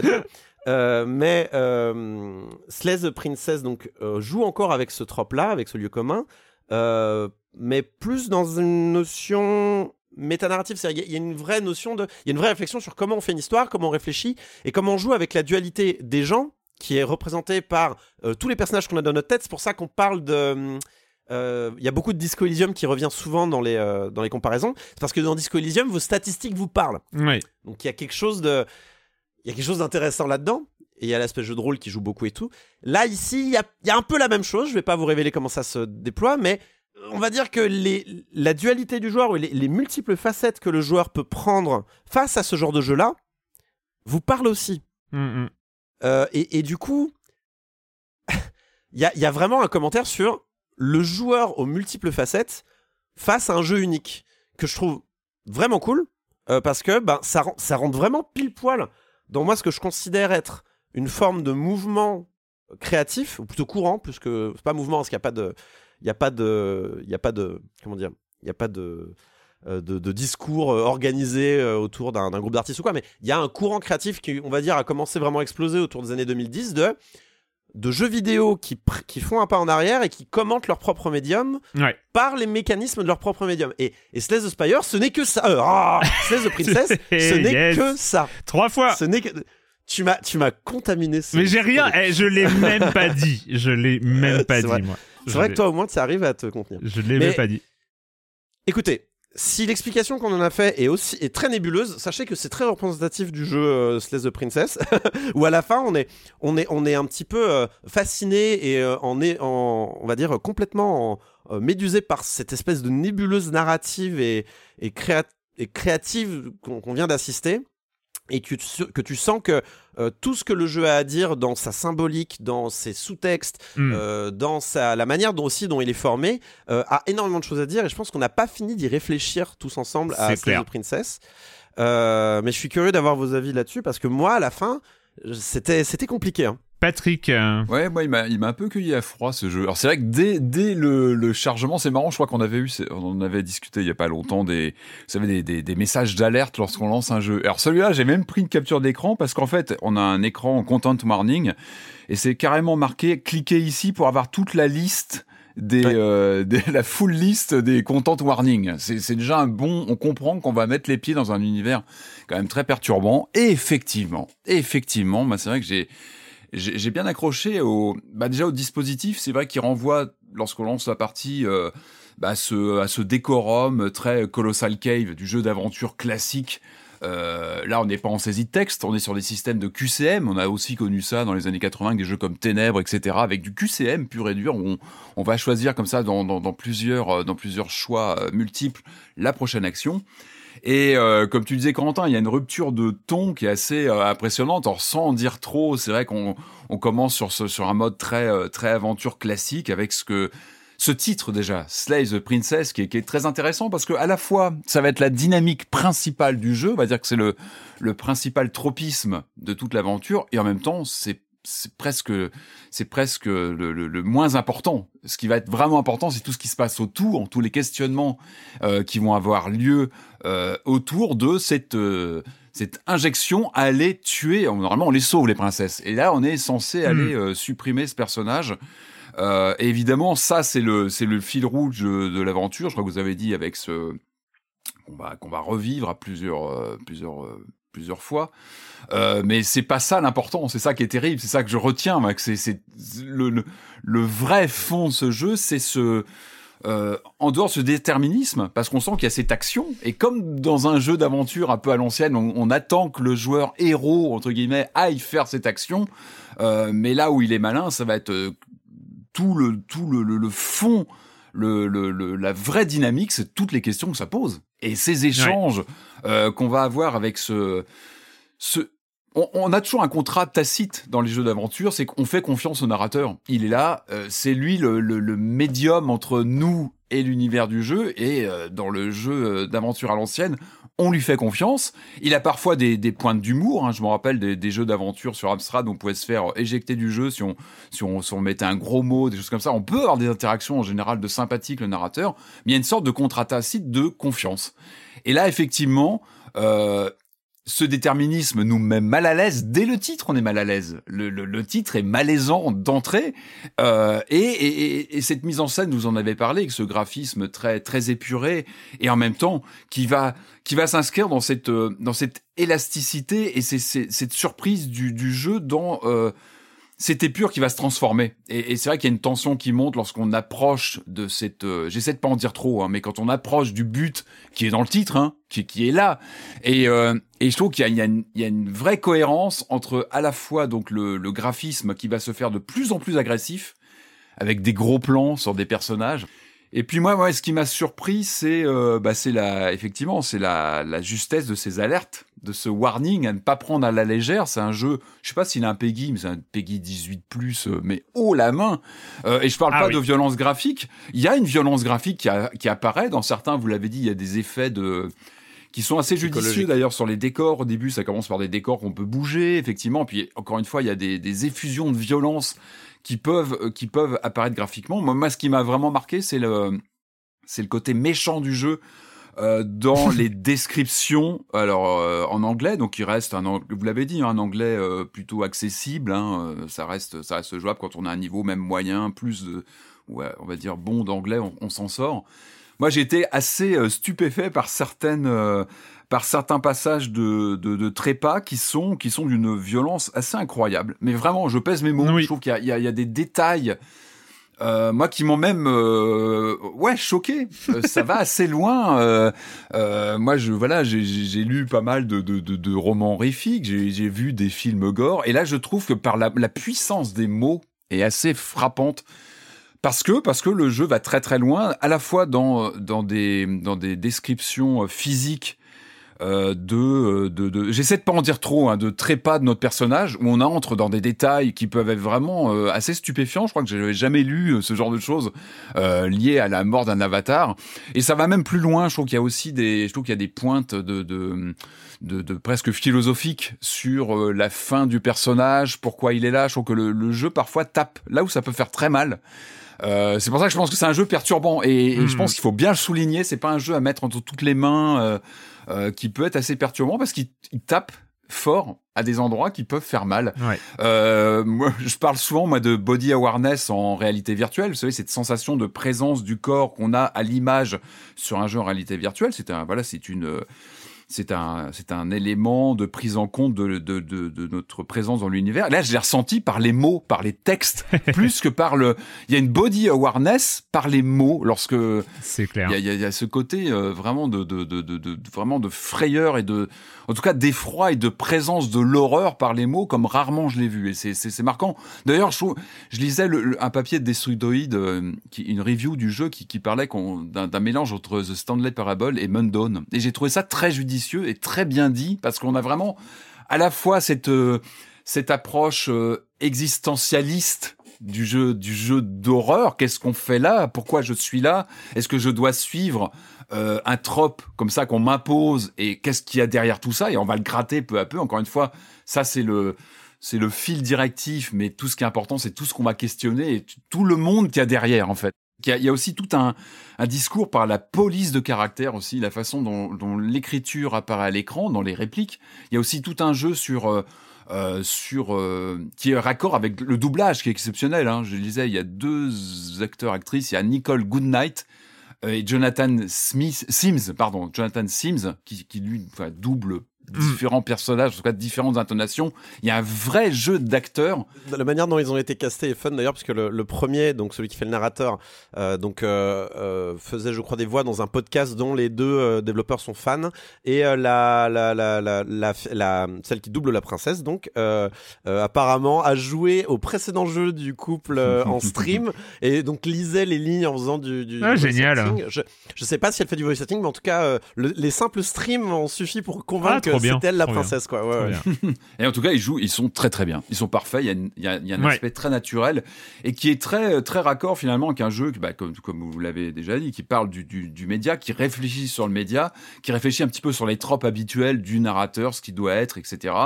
Qui sait nous mettre à l'aise, euh, nous mettre mal à l'aise. de façon assez euh, accentuée, je trouve. Et c'est c'est une expérience assez unique, je trouve, qui qui euh, qui nous hante. Euh, même quand on, ra- on éteint le PC, qu'on va se coucher trop tard et qu'on y repense, parce qu'effectivement, il y a, y a une expérience qui est complètement azimutée et en même temps qui nous, moi, qui m'a vraiment questionné, qui m'a fait réfléchir, mais qui, qui, qui, qui, qui, qui nous hante sur notre rapport au jeu et à, encore une fois à notre avatar, un, un rapport à un avatar qui est projeté dans un univers. Ouais. Qu'est-ce qu'on fait là? Et, et moi, j'ai trouvé qu'il y avait des points d'existentialisme. Je vais pas en dire trop, mais il y a, vraiment des, sorties. Il y a quelques phrases qui sont glaçantes dans ce, dans cette réflexion sur l'existence. En fait, ça va très très loin. Encore une fois, c'est pour ça que je pense que le- l'alerte est, est largement méritée en, en préambule du jeu, je trouve. Peut-être euh, on, revient sur les, jeux dont on parle dans Silence on joue et, c'est ce dont on parlait tout à l'heure. On passe du temps sur Celeste the Princess euh, plus que pour euh, peut-être pour d'habitude pour les jeux dont vous n'avez sans doute jamais entendu parler, mais parce que ça, je pense que aujourd'hui, des années plus tard, on parle encore de The Stanley Parable. Je pense qu'on n'a pas fini de parler de Slay the Princess. Je pense qu'il y a ce qui est fou, euh, et tu l'as évoqué aussi, euh, Corentin, et là, moi, j'ai parlé de la structure du jeu et pas du tout du, euh, de, de, l'écriture, le contenu est génial. Je, je me contenterai de ça. Le, le, le, contenu est génial. En fait, c'est un jeu qui, qui parle aussi de la structure de base des visual novels et au-delà même de la narration dans les jeux vidéo, euh, qui est la structure en arborescence, la structure de choix, le choix, euh, l'arborescence, et l'aspect forcément, mécaniquement, intrinsèquement limité. Euh, limité en termes quasiment géographiques. C'est euh, une arborescence Elle est- même. C'est exponentiellement difficile. c'est exponentiellement difficile et elle est inscrite dans le marbre. Le jeu est là, toute l'arborescence, vous l'avez téléchargée, elle est sur votre ordinateur. Toute cette arborescence narrative, elle est là.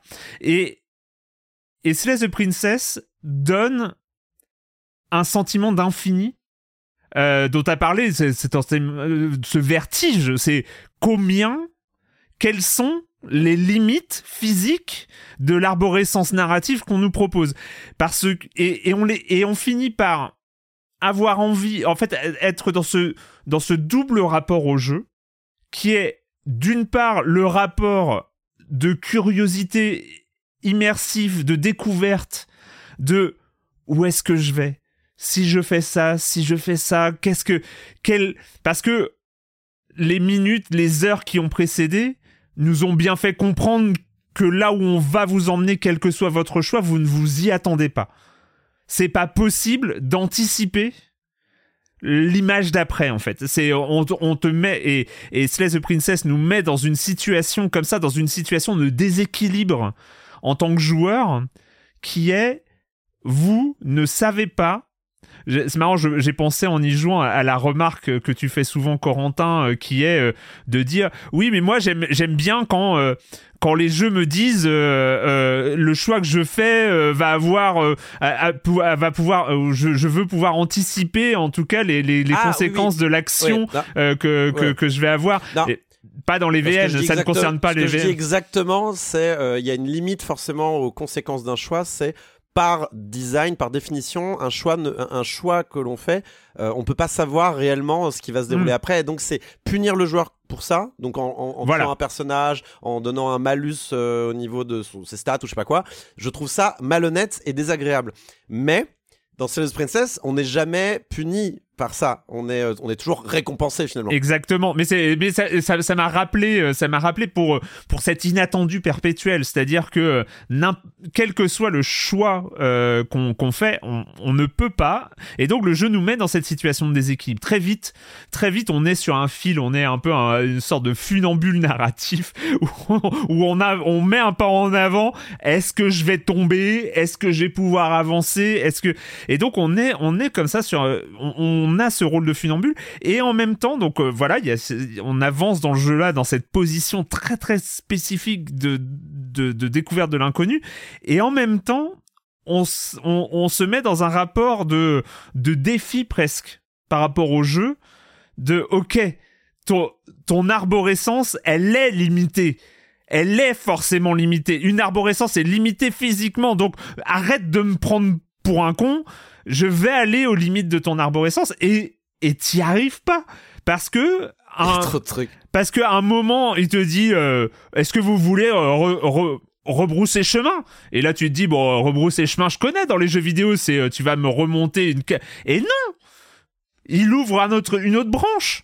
Et, et, ouais, en fait, en, en- et, en et donc fait, le c'est jeu, le jeu exploite nos volontés d'être des sales gosses et de Voilà. pas euh, et, et d'aller tester les limites. et c'est ce double ça- rapport là est incroyable c'est euh, Et, et ça, pour le coup, euh, bah, il y a d'autres jeux qui l'ont déjà fait aussi, avec plus ou moins de, de succès. Mm. Mais il y en a un qui me vient évidemment en esprit. Désolé, j'ai écrit un bouquin dessus, mais Undertale le fait dans Oui. sa route génocide, qui, qui, qui, pareil, on, on peut pas réellement s'attendre à ce qui nous attend à la fin de cette route-là. Euh, parce que la rupture de ton est si différente par rapport au reste du jeu et c'est un commentaire aussi sur le jeu vidéo c'est-à-dire que dès qu'un jeu vidéo de toute façon nous incite à jouer les sales gosses euh, on, est dans un commentaire du médium on est dans un commentaire de ce qu'il est lui-même et moi j'aime beaucoup, j'aime beaucoup ça. De toute façon, euh, c'est la preuve de la maturité d'une forme artistique dès que les œuvres commencent à reculer et se regarder elles-mêmes et se commenter elles-mêmes, et y compris faire la morale aux joueurs, hein, ça peut arriver. Mais là, euh, dans ce cas-là, euh, c'est vrai que ai, quand on s'est croisé à la Paris Games Week, j'en ai discuté avec, euh, j'en ai discuté avec Patrick, avec Marius, avec toi, et je voyais bien qu'on avait tous eu des chemins relativement différents dans le jeu, c'est-à-dire qu'il y a vraiment une, une portée très grande. Le jeu a, a énormément de- de- d'expériences différentes à proposer, et du coup, ce qui, je, je me demande, c'est une vraie question que je me pose, est-ce qu'il est possible de faire toute une partie de, de the Princess et j'allais encore dire euh, d'ailleurs, vraiment je l'ai pensé avant de me corriger au dernier moment. Euh, euh, je, je me demande si, et je pense, je me dis au fond de moi-même, j'espère qu'il est possible de faire toute une partie de Slay the Princess avec que des routes calmes et pas horrifiques. Je suis sûr que c'est possible. ah moi aussi Je- J'aimerais bien vérifier. Mais euh, c'est il y a, il y, a, y a un truc, il y a un vertige qui est tellement tellement délicieux, c'est euh, c'est Mais Je pense incroyable. que c'est c'est aussi par cette euh, cette sensation de choix parce que toute la question, euh, enfin tout est dit dans le titre. Ce titre, on veut aller contre le titre. Euh, Slay the Princess, on ne veut pas la tuer. Enfin en tout cas, c'est pas notre instinct de joueur. C'est un jeu qui nous force, qui pose la question. C'est vrai quand tu joues à n'importe quel jeu que tu lances, tu es un héros et tu dois faire des choses et tu es censé suivre un petit peu les directives du jeu. Et là effectivement, on n'est pas à l'aise d'entrer dès le lancement du jeu, dès l'indication. Bah il faut le faire. On te dit non non, il faut le faire. Et je pense que ce qui est fort, c'est qu'en fait, ce qu'on retient, c'est une sorte de jeu miroir. Et le, le thème du miroir Oui, est sûr. omniprésent. Hein. C'est qu'en fait, ce qu'on garde, et là, je me rends compte, après mes, mes, mes heures de jeu dessus, c'est un miroir de qui je suis, ces questionnements moi, qui, me, qui me sont de- tombés dessus. À la limite, le, le- tout le, le background un petit peu conte de fées qui est, euh, qui est le décorum de base du jeu, parce que ça renvoie bah, à des, à des grandes thématiques qu'on connaît, etc. Il est plus profond que ça, et je pense qu'il questionne euh, vraiment qui on est. Sur l'aspect très technique, sur l'aspect très technique et très froid, mais comme il y a beaucoup de cas de figure, on va dire que le panel d'émotions, de personnalité, de de de- de- d'identité presque, hein, c'est- Ouais. c'est quelque chose. Parce que en fait, on, on- on- on rencontre différentes versions de, de différents personnages en réalité, et du coup, bah les doubleurs, ils sont obligés d'avoir plusieurs versions des- d'eux-mêmes aussi, et donc, enfin, le travail de doubleur est admirable. Et moi, je, mais chapeau bas aux deux. Mais en particulier au narrateur, euh, qui est, qui est, qui est quand même. Moi, des fois, j'étais en mode comment il fait? Parce que, enfin, Ouais. comment tu fais euh, pour, pour, pour que je comprenne ce qui se passe là au juste Parce que c'est vraiment euh, étonnant, quoi. J'en dis pas plus, hein, mais Euh, bon, tous ceux qui ont joué au jeu comprennent de quoi je parle, euh, mais il y a vraiment, il y a vraiment un, un tour de force hein, là-dedans Mm. euh, qui, est, qui est assez fou. hein. Là-dessus, et puis il y a des choses assez, euh, même assez subtiles, je trouve même dans le texte, dans l'écriture même, dans les textes, hein, où on sent qu'on essaie de se rassurer. C'est un jeu qui essaie de nous rassurer avec une sorte de routine qui s'établit, mais une routine malaisante au possible.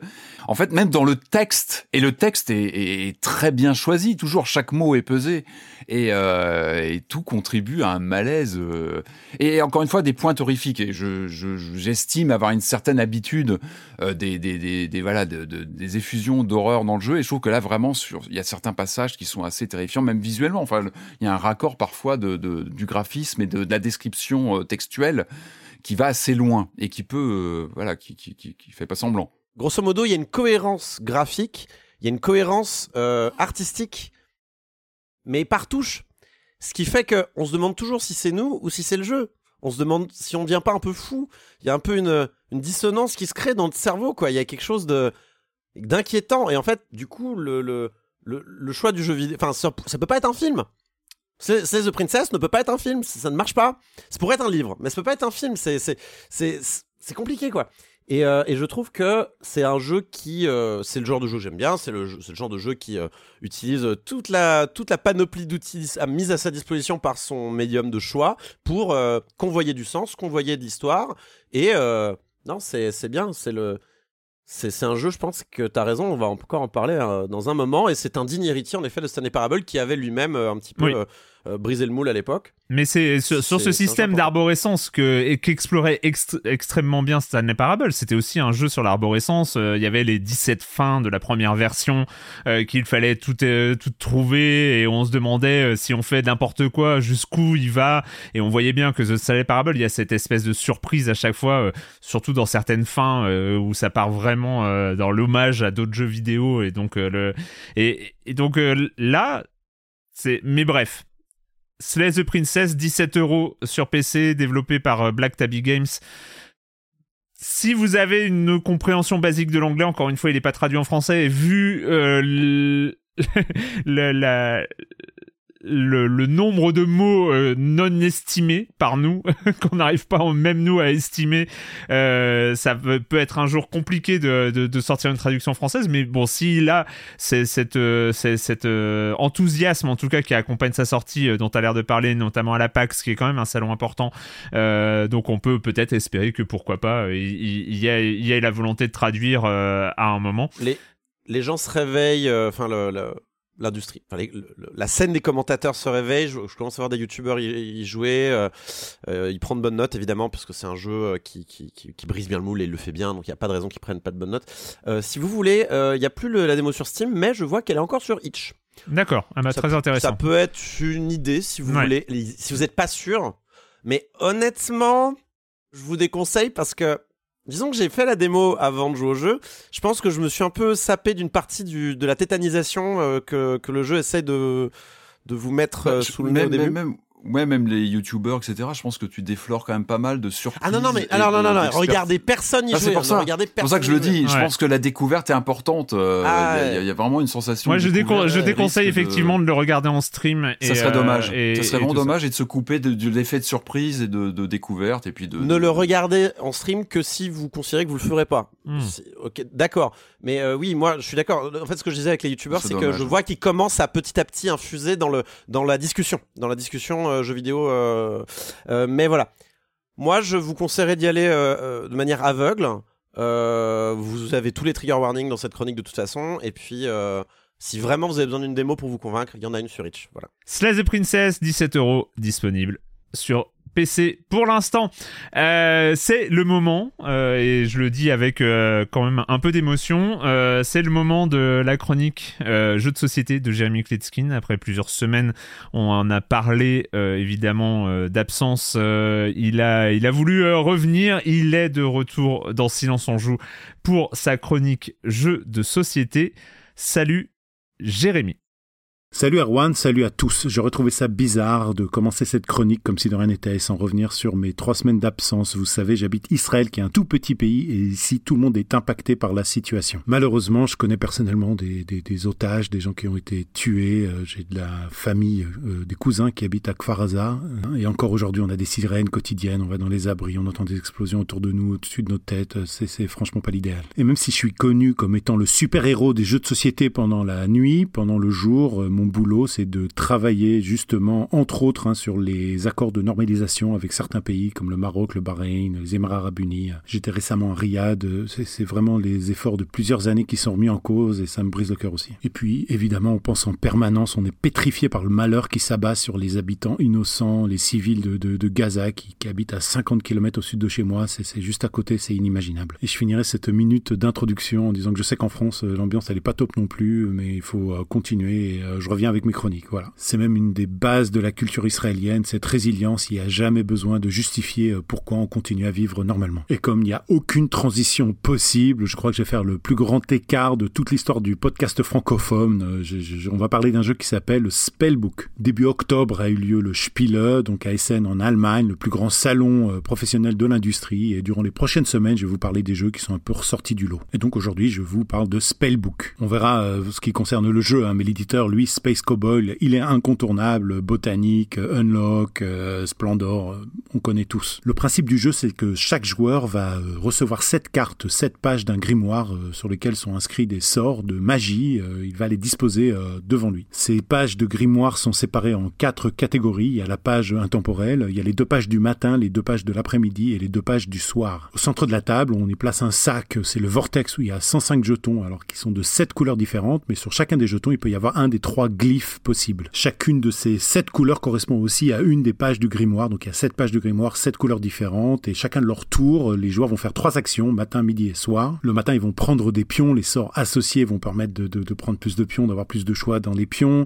Le midi, ils vont pouvoir stocker des pions, et là, encore une fois, les sorts sont associés à cette action-là. Et le soir, on va apprendre des sorts, et les sorts du soir, eux, permettent justement d'upgrader euh, les options du soir. Oui, parce qu'une fois qu'on a un certain nombre de jetons d'une certaine couleur, on va pouvoir euh, apprendre un des sorts sur l'une des cartes. Il y a toujours trois niveaux de sorts. Donc on pourra amasser pour apprendre directement un sort plus puissant ou aussi on a des options pour les upgrader, mais c'est compliqué. Il faudra être malin dans ses choix, aussi avoir un petit peu de chance évidemment pour compléter plus rapidement mais aussi plus intelligemment les pages de son livre de sorts. Le jeu est bon, mais euh, je pense qu'il est en dessous de la moyenne de ce que Space Cowboys fait d'habitude. Mais au fur et à mesure des parties, on a tous compris qu'il y avait quand même des, des sorts qui étaient euh, pétés et donc l'équilibrage il n'est pas au top. Bon, le, jeu est assez riche, hein. il, y a, beaucoup de cartes dans la boîte, ça va évoluer d'une partie à l'autre, les niveaux de difficulté, la complexité. Il se moque pas du monde, hein, mais je trouve qu'il manque quand même une, âme à ce jeu.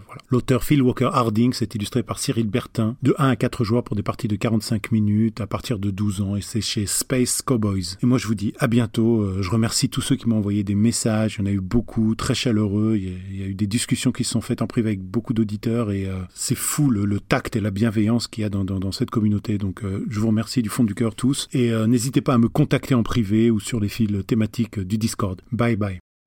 Bye bye Jérémy, à la semaine prochaine. Très très très heureux de te réentendre, euh, de réentendre tes chroniques. C'est euh, un vrai plaisir. Et donc, euh, et donc, je rappelle, je rappelle quand même euh, que euh, toutes tes chroniques jeux de société sont disponibles sur le flux de podcast dédié Silence on joue, la chronique jeux de société, et, et il y en a euh, beaucoup, beaucoup, beaucoup, beaucoup. Euh, donc, donc voilà, on va continuer, on va continuer le programme jeux vidéo avec euh, bah, quelques semaines de retard. Tu en avais parlé dans une bande-annonce lointaine, mais quand même, on ne pouvait pas passer à côté. C'est une des sorties majeures de la fin d'année. C'est Super Mario Bros. Wonder.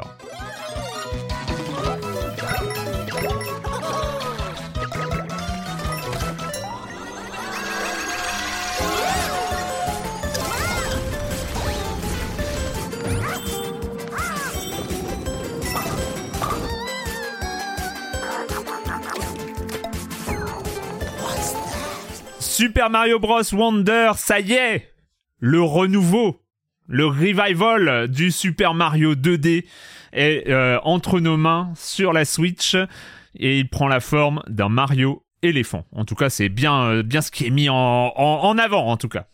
Patrick. Oui, alors le retour d'un nouveau Mario 2D, je crois que ça fait plus de 10 ans hein, qu'on n'avait pas eu un épisode euh, canonique en 2D. Alors on avait eu les, les, New Super Mario Bros. Euh, sur Wii qui a été ressorti, que moi j'aime beaucoup. Ce sont des jeux que j'ai toujours sur moi, je les emmène toujours avec ma Switch parce que ce sont tellement des classiques, je trouve, euh, du platformer.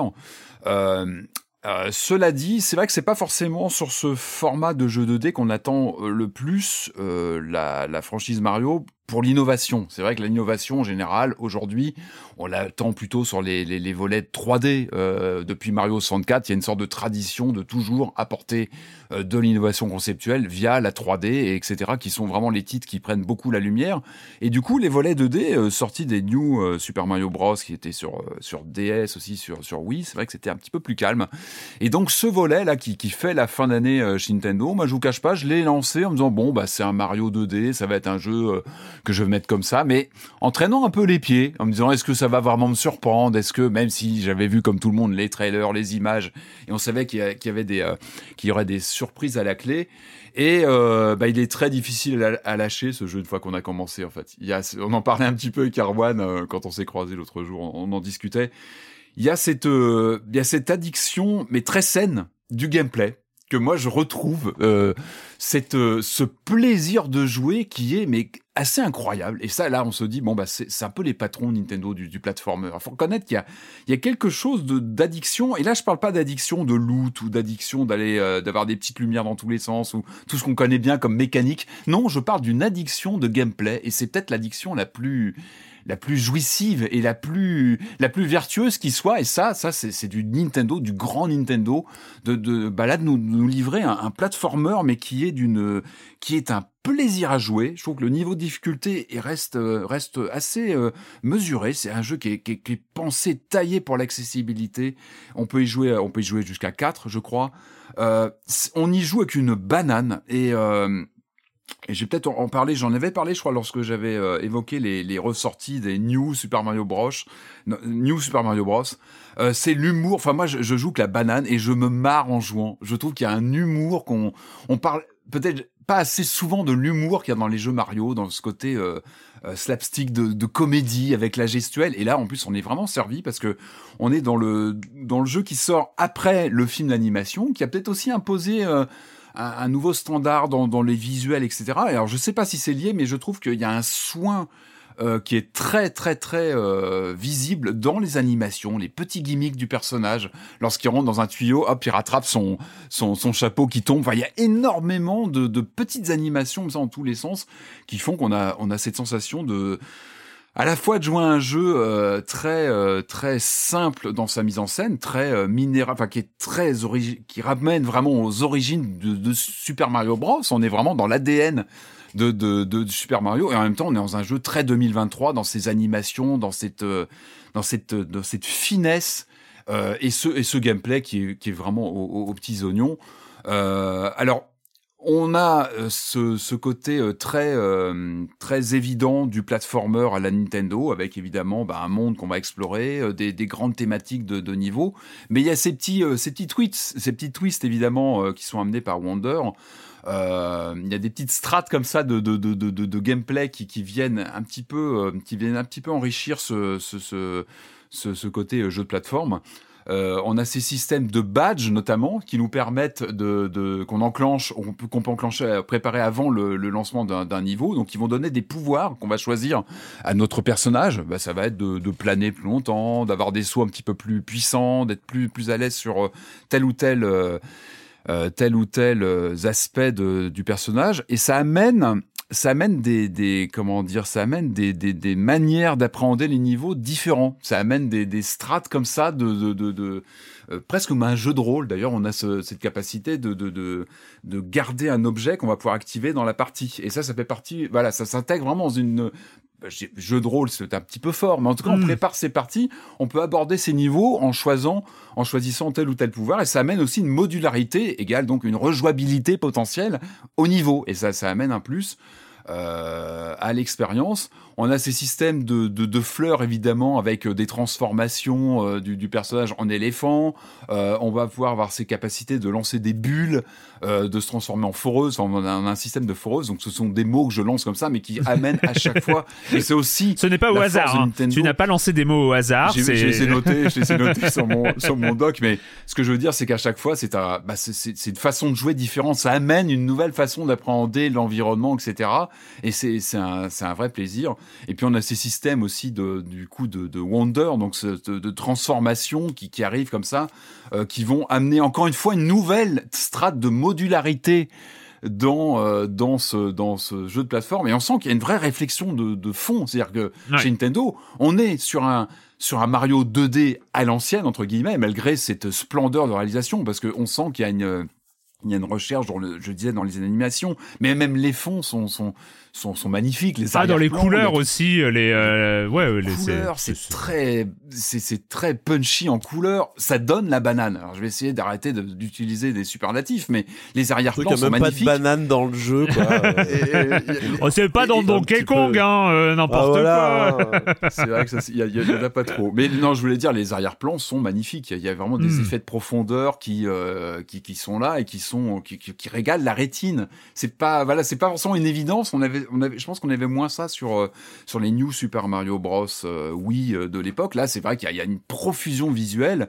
On, on- on a évoqué le jeu euh, il y, a, il y a quelques jours. Et moi, ce qui me fascine, et c'est vrai que c'était quelque chose que j'avais un petit peu lu avant de le prendre en main, c'est il y a une idée par niveau. Alors oui, ça paraît, euh, c'est presque un, un lieu commun, oui. il y a un- Voire mais deux. mais c'est vrai. Ouais. Et manette en main, tu te dis, mais là, ah oui, dans ce niveau-là, ils ont fait ça, ils ont creusé ça. Dans celui-là, ils ont creusé ça. Tu, tu, tu te remets. Moi, j'ai refait des niveaux en me disant, je vais, je vais tenter d'autres approches, je vais jouer différemment. Et c'est, il y a une, il y a une générosité qui est quand même assez incroyable. Et encore une fois, un humour. Moi, c'est, rare que je rigole sur les jeux vidéo. Enfin, le jeu vidéo me fait rarement rire. Et on sait que le rire n'est pas une chose facile à créer. Enfin, c'est, quelque chose qui demande Ouais. une. Et là, vraiment, j'ai eu des, des, des moments de rire dans les mimiques des personnages, dans des situations aussi, des interactions qui se créent euh, entre les ennemis eux-mêmes. Et ça, j'aime bien dans un jeu vidéo quand on, on peut créer comme ça des interactions entre les personnages eux-mêmes. Tu, tu lances une carapace, il se passe des choses. Enfin, il y a vraiment quelque chose de d'organique dans, dans l'expérience de jeu. Laissez-moi vous Euh. parler de Spelunky 2. J'adore ce jeu. Et c'est et c'est Fleur qui nous parle en VF. Et ça, mais, mais alors moi, mais c'est moi pour moi c'est la. On parlait du narrateur tout à l'heure, mais là il y a une sorte de. Bah, alors, on peut dire que c'est une forme de narration comme ça, dans infusée dans le jeu. Voilà, je, je mets les deux dans la même phrase.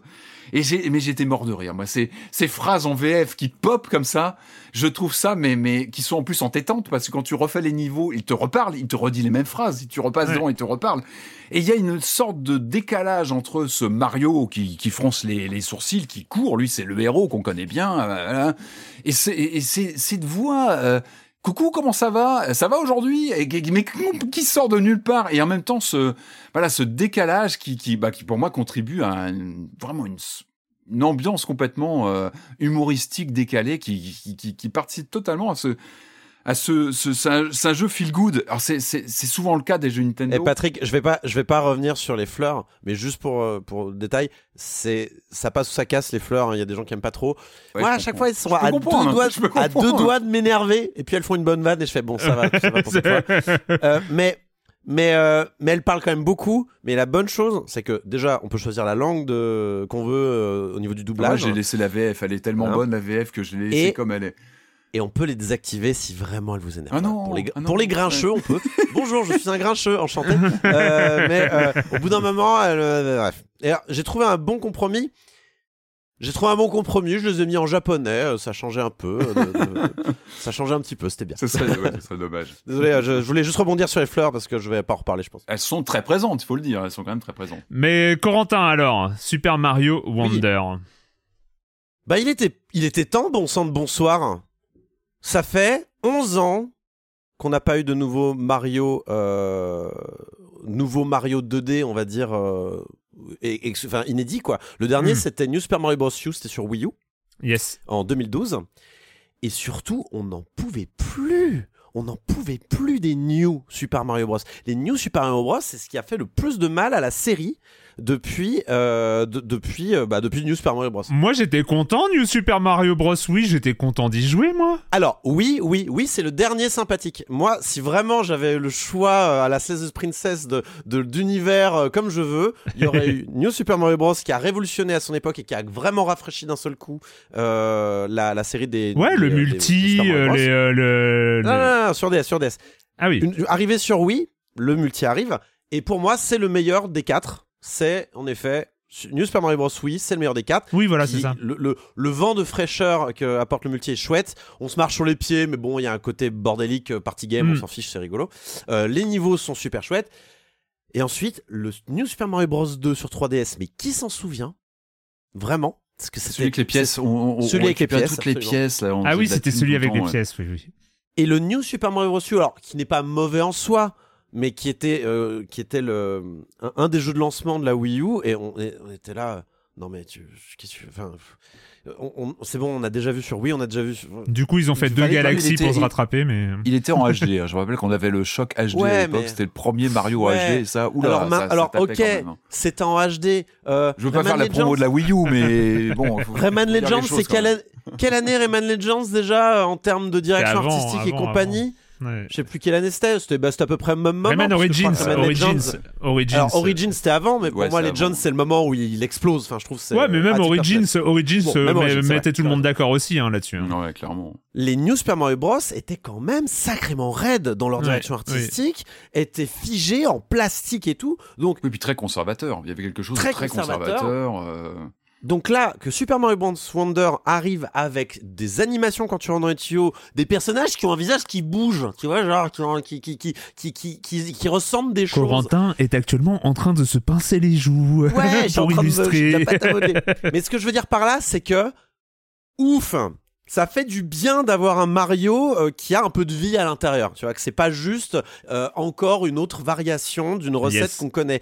C'est la vraiment, mais c'est trop bien parce que les Mario 3D ont toujours réussi à faire ça. Même 3D Land, qui est euh, euh, 3D World, pardon, qui est un petit peu classique aussi dans l'univers qu'ils proposent, arrivait quand même à mettre des touches de folie graphique dans, dans ses monstres, dans, dans, dans, dans sa musique, etc. Hmm. Euh, News, et, et- et- et là, Mario Wonder réussit enfin à le faire en. euh, et Odyssey, j'en parle En même 2D. pas, où c'est c'est un bazar euh, graphique incroyable. Mais là, Wonder arrive à le faire euh, en 2D. Et euh, waouh, le vent de fraîcheur. Mais ce qui est bien, qui est le bienvenu, ça fait vraiment Mm. plaisir. Ça, ça fait plaisir de voir ce jeu. C'est et et et, euh, et, euh, et, le fait de, en effet, de voir cet univers avec. On parle très peu du bestiaire, mais qui est assez inédit Ouais. aussi Ouais, il y a On voit de des personnages. ouais. des hippopotames, des petits écureuils qui courent là, qui nous lancent des noisettes, euh, des, euh, euh, des vraiment des, des monstres là qui ouvrent grand la bouche, euh, qui vont bouffer les Goombas, qui sont vraiment très rigolos, euh, des, euh, des, des des petits oiseaux qui lancent des pailles. Enfin vraiment, c'est il y a un milliard de de- d'idées au niveau du bestiaire que je trouve. C'est un des bestiaires les plus cool euh, pour un Ouais. Mario qu'on ait vu depuis très longtemps. Ça change des, des éternels Goombas et Koopas. On voit assez peu de Koopas et quand on les voit, ils sont en patin à roulettes. Excusez-moi du peu. Non, non, mais il y a, y y y quelque chose de, de, de, de fou, quoi. Donc, donc, Mario Wonder, déjà graphiquement, nous en met plein la vue. Au niveau du sound design, Hmm. pareil. Hey, on va rester dans la même, dans la même grammaire que, que, que Mario, euh, que les Mario habituels. Donc, c'est des bruits que vous connaissez au fond de vous-même. Sauf que là, on va le faire euh, mélodica, on va le faire euh, à la guitare, on va le faire. C'est trop bien quand vous prenez euh, où chaque personnage a une corde pincée de guitare euh, quand tu sautes quoi. Ça fait le toing, mais en fait c'est c'est pas un bruit de c'est pas un bruit de de, de, de- NES, c'est pas un vieux bruit rétro qui est là pour euh, un petit peu nous, nous flatter nos instincts de rétro gamer. Non, c'est c'est une alors je sais pas c'est un vrai ou un faux instrument, mais Il y a une vraie musicalité. musicalité de toutes les actions. En fait, tu peux quasiment Exactement. entendre quelqu'un jouer et comprendre ce qu'il fait sans le regarder. En fait, juste au son, les, les sauts. euh, je crois que c'est un bruit, de, un bruit de, de basse hein, quand tu tapes. Enfin, oui, il y a vraiment des sons pour chaque action.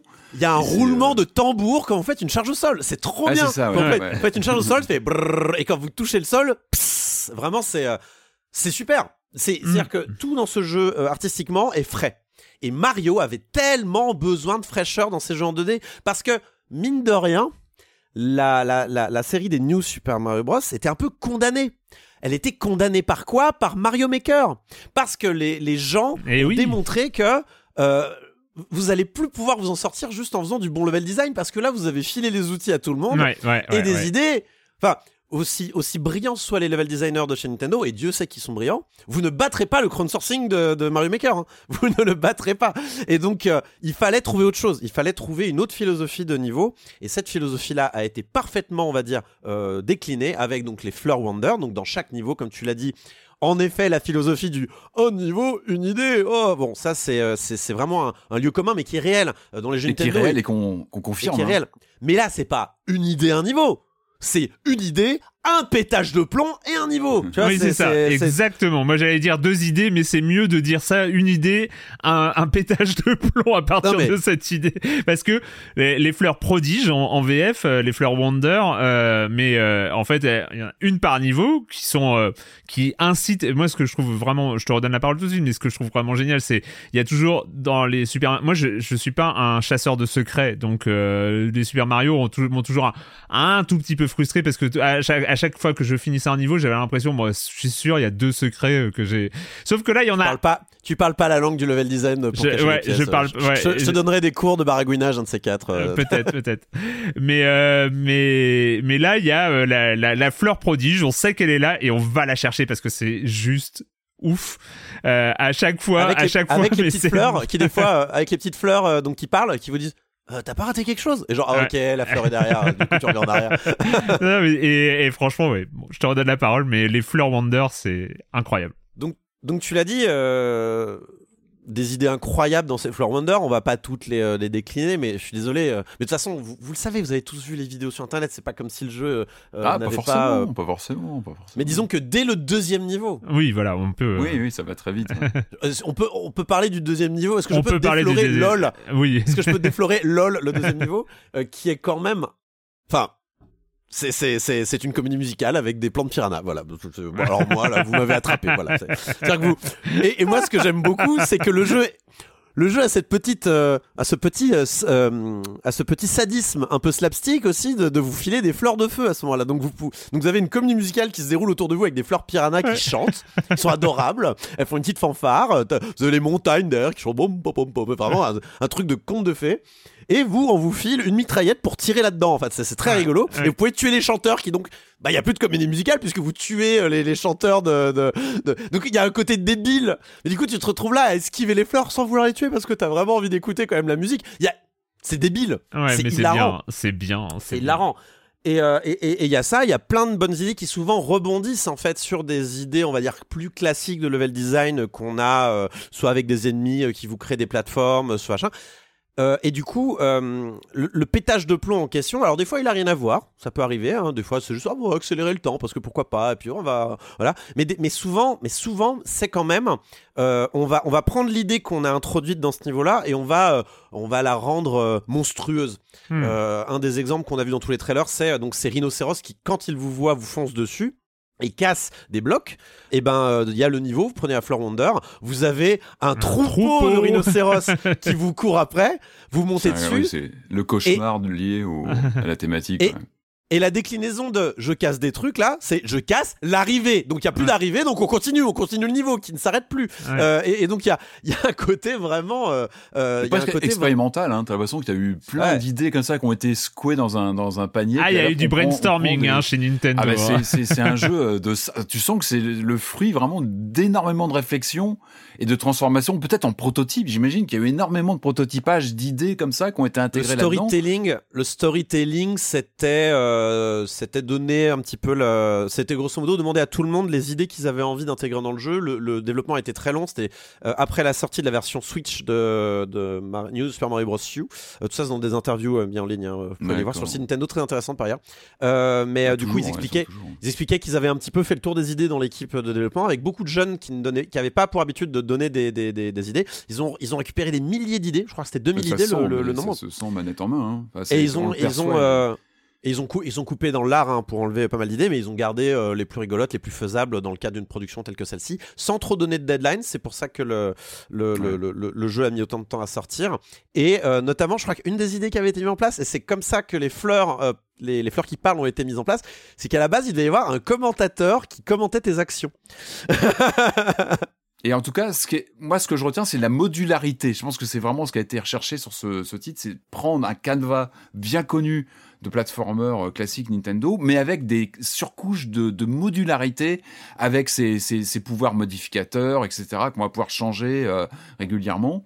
Et, Ils ont, euh, euh, ils ont mis en place un système de difficulté qui est granulaire. Euh, en, en fait, plutôt que de dire vous voulez jouer en quoi En facile, en difficile, en moyen Ils ont pas fait ça. Euh, ils ont fait un choix qui est plutôt intelligent de un petit peu difficulté à la carte. C'est un peu en fait des systèmes de, de- de choix de difficulté un peu modernes, comme on va, on va pouvoir en parler d'ailleurs dans El Paso Elsewhere, qui a un peu un système similaire, mais enfin similaire, pas exactement le même, mais un peu dans la même philosophie. C'est ce que je voulais dire. C'est que le, ce sont des niveaux de difficulté qui donnent pas leur nom.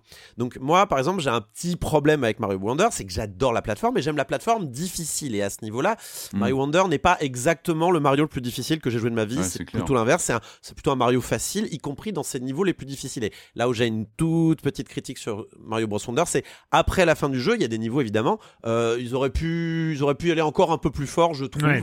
Ça manque un peu de challenge à mon goût, mais encore une fois. Euh, moi, je sais que je préfère un jeu qui oublie les niveaux difficiles plutôt qu'un jeu qui est trop difficile pour rien. euh, c'est pas la peine de. euh, c'est un jeu Mario mince. Il faut que tout le monde, il faut que ce soit accessible. Et là, ils ont fait les choses vraiment de manière maligne. Donc déjà, le cast, donc on peut jouer qui on veut, mais si on joue Yoshi ou si on joue Toadette, euh, si on joue pas Toadette, si on joue Yoshi ou Carotin. On, a, On on, est est, immortel. un- on est invincible, ouais. Ouais. on meurt que par chute.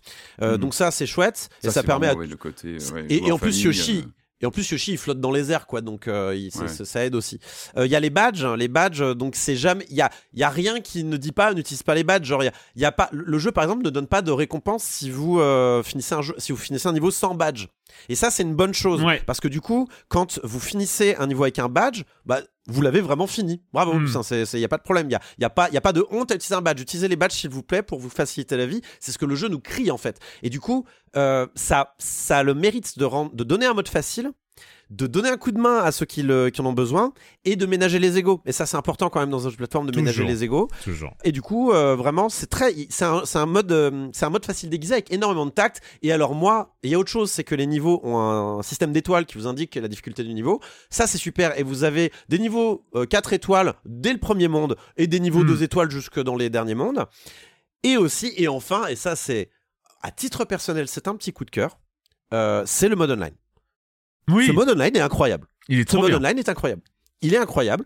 J'ai jamais eu, honnêtement, j'ai jamais eu des, euh, des rapports en ligne euh, dans un jeu pareil aussi sympathique que dans un Mario Online. Moi, je suis, euh, je suis un stressé chronique du jeu en ligne. Ça me stresse de jouer en ligne avec des gens que je connais pas, dont j'ai peur des réactions, et je j'ai toujours peur d'être mal interprété, de faire une bêtise, de paraître pour le boulet, ou au contraire de, de paraître pour quelqu'un de, de, de machin. Là, moi, je n'ai que des bonnes, je n'ai eu que des bonnes euh, vibes avec les gens avec qui j'ai joué. Parce que t'as qu'une envie, c'est de leur donner un coup de main, parce que donc il y a tous un système de euh, fantômes comme on avait. Oui. euh, alors c'était les bulles à l'époque, mais donc votre personnage se transforme en fantôme une fois qu'il meurt. et si vous a, et si vous allez toucher un autre joueur encore en jeu, vous pouvez revenir en jeu. Ou alors, vous pouvez poser des panneaux de temps en temps, et ça, ça, ça fait, ça fait, ça remplace un joueur. Si vous touchez un panneau que vous avez activé, vous, vous pouvez vous sauver aussi, même si le joueur en question est déjà loin devant. Hmm. Et donc, ce n'est que de l'entraide. Parce que Nintendo a fait un autre choix qui est très intelligent. Euh, et aussi parce qu'à mon avis, ils savent très bien que leur système, euh, le- leur online euh, et leur netcode est nul à, à- hein, est complètement nul. Ils- on ne peut pas se marcher dessus. C'est-à-dire que les, on se passe au travers. Il n'y a, y a, pas de Ouais. y a pas de rapport physique entre les joueurs. Alors que dans un Mario, dans un New Super Mario Bros. Wii par exemple, ça pouvait poser problème. On sautait dessus, on se rentrait dedans. Et pire, quand quelqu'un mourait, ça faisait le fr- ça, ça, ça, ça frisait l'écran pendant quelques frames et ça vous pouvait vous faire manquer des sauts, etc. Là, il n'y a pas du tout ça. Chacun fait sa vie, mais on, peut, quand même, sans, on peut céder, on peut, euh, on peut montrer les secrets, on peut placer des, des panneaux sur les blocs invisibles parce que il y a des blocs euh, qui dépendent des personnages. C'est-à-dire que si vous jouez Peach, vous allez voir certains blocs. Si vous êtes Mario, vous allez voir d'autres blocs, etc. Il y en a plein disséminés, tout ça. Et donc, euh, vous pouvez vous indiquer les blocs avec les panneaux. Vous, vous tapez le bloc, vous sautez dessus, vous posez un panneau et vous dites à tout le monde Eh, là, il y a un bloc invisible, tapez dedans.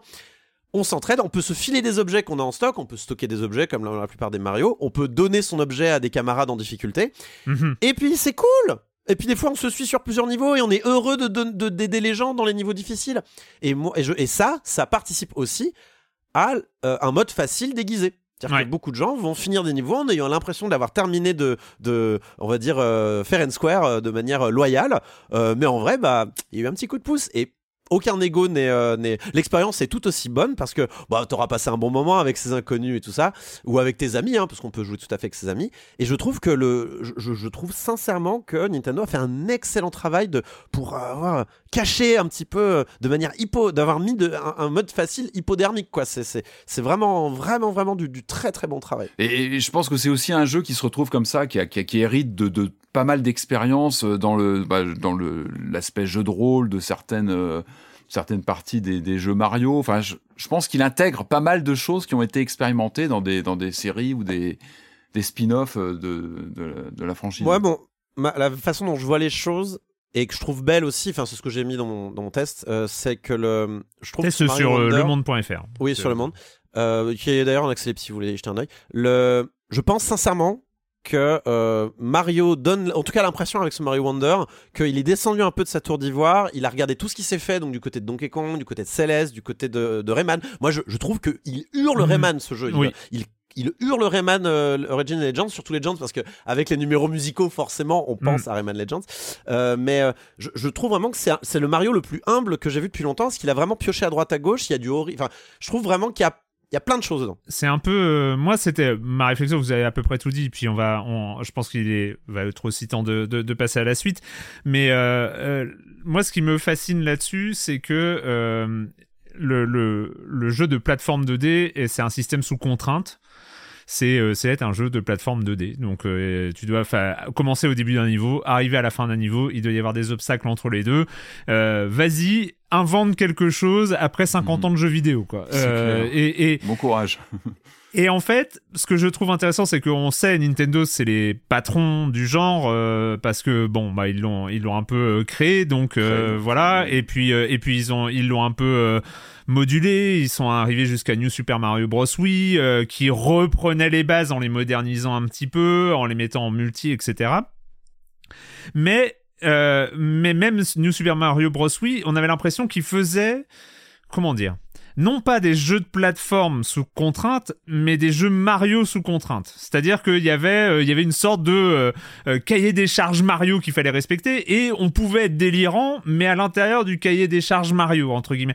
Et là, ça répète un peu ce que tu, tu viens de dire, mais j'ai l'impression que ils sont revenus à un cahier des charges de jeux de plateforme sous contrainte, c'est-à-dire de plus de sortir, c'est exactement ce que tu viens de dire, mais euh, c'est de se dire la contrainte réelle de ce qu'on fait, c'est on doit faire un niveau avec un point de départ, un point d'arrivée, avec des trucs qui se passent entre les deux, c'est en 2D, qu'est-ce qu'on peut faire avec ça?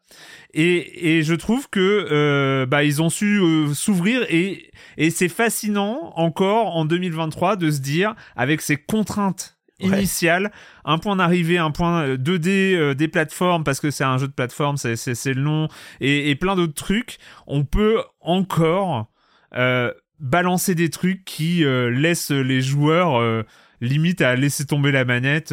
mais qu'est-ce que vous nous faites quoi et, et je trouve magique le fait de réussir à encore créer la surprise avec ce carcan hyper ah contraignant à la base pourtant intellectuellement euh, mais euh. comme tu l'as dit comme tu viens de le dire Corentin les autres euh, euh Céleste Rayman et, et, tout ça poussent aussi recherche et, et c'est c'est du le jeu de plateforme, c'est de la R&D depuis 50, depuis 40 ans du, du coup, et, et c'est cool, quoi. Voilà. Et, et je pense aussi, enfin moi j'ai eu ce sentiment-là, il y a des moments où je me disais, là, là, ce passage, la manière dont ils ont mis les tuyaux, la manière dont, tiens, on dirait un niveau Mario Maker quoi. Et tu vois, il y, a des moments où je me demande si Mario Maker n'a pas débloqué quelque chose dans la tête de, Nintendo. Mais peut-être, peut-être. Euh, peut-être que Mario Maker est la meilleure chose qui a pu arriver à Mario et euh, à partir de, on va voir, on va voir si c'est le début d'une nouvelle période de léthargie. J'espère pas.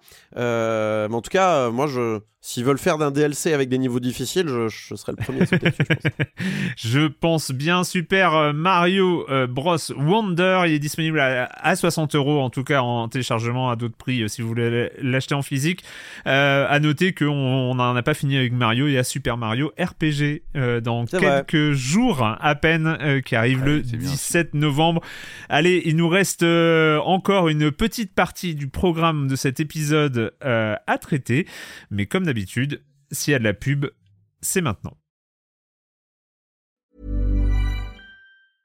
Hiring for your small business? If you're not looking for professionals on LinkedIn, you're looking in the wrong place. That's like looking for your car keys in a fish tank. LinkedIn helps you hire professionals you can't find anywhere else, even those who aren't actively searching for a new job but might be open to the perfect role. In a given month, over 70% of LinkedIn users don't even visit other leading job sites. So start looking in the right place. With LinkedIn, you can hire professionals like a professional. Post your free job on linkedin.com/people slash people today. On va reprendre le programme, mais comme d'habitude. Je n'ai pas, euh, je n'ai toujours pas enregistré le soupir de Marius euh, que je pourrais ressortir quand il n'est C'est pas pour là. ça qu'il vient plus aux soirées en fait. Je viens de comprendre. C'est le moment de la minute culturelle. Ce sont les questions posées sur le fil de discussion minute culturelle qui existe sur le serveur Discord de Silence on joue. Euh, on commence avec une une petite question. Peut-être c'est alors c'est soit vous connaissez soit vous connaissez pas. hein. Il y a, il y a pas de- il y a pas il va pas y avoir beaucoup de réflexion. Euh, mais c'est quel était le nom fort peu flatteur de l'un des prototypes du Steam Deck de Valve? Est-ce que vous en avez entendu parler? Peu flatteur? Peu flatteur. The little shit. Eh ben, tu n'es pas loin. Ouais, c'est un, Tu un truc du loin. genre. Euh, c'est, on ne sait pas du tout à quoi il ressemblait ce prototype, mais il avait été surnommé The Ugly Baby, Ugly baby. ouais, le bébé moche. Bah, J'imagine que ouais, dans une version prototype, il devait être gros, euh, euh, un peu. euh, Bah là, Ouais. ça se trouve, s'il a la taille d'un bébé, c'est gros pour une console en vrai. c'est hein. gros pour une console. 3 kg 5, hein, euh, 3 kg 5 à la naissance. Une question de Cordyceps. Quel procédé narratif aujourd'hui utilisé dans la plupart des jeux vidéo a été inventé par le premier Donkey Kong en 1981 Là, c'est pas une scène cinématique, non Euh, Bravo, bravo. c'est ça, oui, la cinématique, la cinématique d'introduction et le fait de raconter l'histoire avec des cutscenes du, au, au, au sens. Pac-Man. Pac-Man l'avait aussi. euh, Pac-Man l'avait non. Pac- Pac-Man, t'avais pas une séquence de. Alors déjà la Mais C'est question. peut-être pas narratif, oui, c'est pas narratif. C'est Ouais. vrai que là, Donkey Kong ouais, était sur quelque chose qui raconte. Donkey Kong, on est, en- on, on- on est sur de l'arcade hein, quand même. hein, donc, euh, mais- C'est c'est étonnant, mais d'accord. Chic Tabac, alors c'est de qui euh, qui va faire référence à un jeu dont on va parler évidemment, mais il y a peu de suspense la semaine prochaine, euh, à une licence en tout cas. Euh, dans Alan Alan Wake, Wake's, euh, dans Alan Wake's American Nightmare, on trouve un clin d'œil au premier jeu de Remedy Entertainment. Quel est ce jeu et quelle est la forme de ce clin d'œil? Je sais même pas quel est le premier jeu de Remedy. hein. Personne ne sait, sauf peut-être Patrick. Non, bah, non, non, non. J'ai regardé des images et je me suis demandé, euh, c'est pas impossible que j'y ai joué à l'époque, je crois que c'est un jeu de 92, euh, 93 dans ces eaux-là. Euh, le premier jeu de Remedy c'est Death Rally. Donc, Ah euh, oui, qui oui, est un jeu de Ah. course euh, euh, où les voitures peuvent se tirer en, euh, dessus, etc. Vu de dessus, euh, façon euh, presque micro-machine. Enfin, euh, c'est- c'était euh, Ouais. un truc comme ça. Et euh, Death Rally qui apparaît euh, sous la forme d'une borne d'arcade euh, dans le jeu Alan Wake's American Nightmare. Euh, voilà. Donc euh, c'était euh... ah et j'avais une question j'ai même pas pris mais euh, j'y ai repensé d'ailleurs. Euh, je crois que c'est Mading Mading qui pose la question mais euh, ça m'a fait marrer j'y ai repensé. Du coup la question j'avais pas sélectionné et puis en fait elle m'a j'ai gardé. Euh, c'est euh, quel est, euh, j'ai essayé de me souvenir de l'intitulé, euh, quel est le moteur de jeu qui a été euh, hyper dominant à l'époque PS2 et qui a aujourd'hui totalement disparu? Ah si, c'était... euh, oui, oui, euh, bien sûr. C'était... euh, euh, L'Emotion Engine. Ah, t'as failli le dire là, t'as failli le dire Patrick, je crois. Euh, c'était pas Révolution, non, c'était... le- Ah oui, c'est bah, c'était- c'est pas les gens qui avaient fait Burnout, non? Si, exactement, c'est le quoi le moteur de ce- c'est le ce moteur, euh, Criterion Engine. Criterion. c'est Criterion, Criterion bah, le studio et c'est le renderware. Renderware, on le voyait partout, le renderware. Ah mais le renderware, c'était Il était euh, partout. Ah ouais, Ouais. il était il était partout et C'était le Unity de l'époque, en fait. ou le Unreal, Quasiment. euh, ouais ouais, le, Ouais, ouais, Unreal, c'était- ouais, ouais, ouais. c'est ça, c'était mais il était hyper dominant. hein. Bon bah écoutez, donc vous pouvez retrouver toutes les questions hein, de la minute culturelle. Participez, posez vos questions vous-même. Hein, c'est sur le fil de discussion minute culturelle. Vous mettez une pastille verte quand vous posez, une pastille rouge quand vous posez une question, une pastille verte quand il y a la bonne réponse. Voilà, ça permet. Il y y a des comptes de. Voilà, c'est super. Il y a une bonne ambiance et tout. Allez-y. Les liens pour rejoindre le Discord de, Silence on Joue sont la description de ce podcast, euh, que ce soit sur YouTube, dans libération. sur libération.fr ou sur votre appli de podcast. Voilà, vous savez comment rejoindre la communauté. On va terminer cette émission euh, en regardant en arrière, un petit coup d'œil dans le rétroviseur, euh, avec un jeu de 2023 d'abord, qui lui regarde beaucoup en arrière. Ça s'appelle El Paso Elsewhere. Reality is getting bent around me, flipped, distorted beyond repair, only keep me from reaching the bottom. It's only going to get worse from here. And why do I feel so fucking good?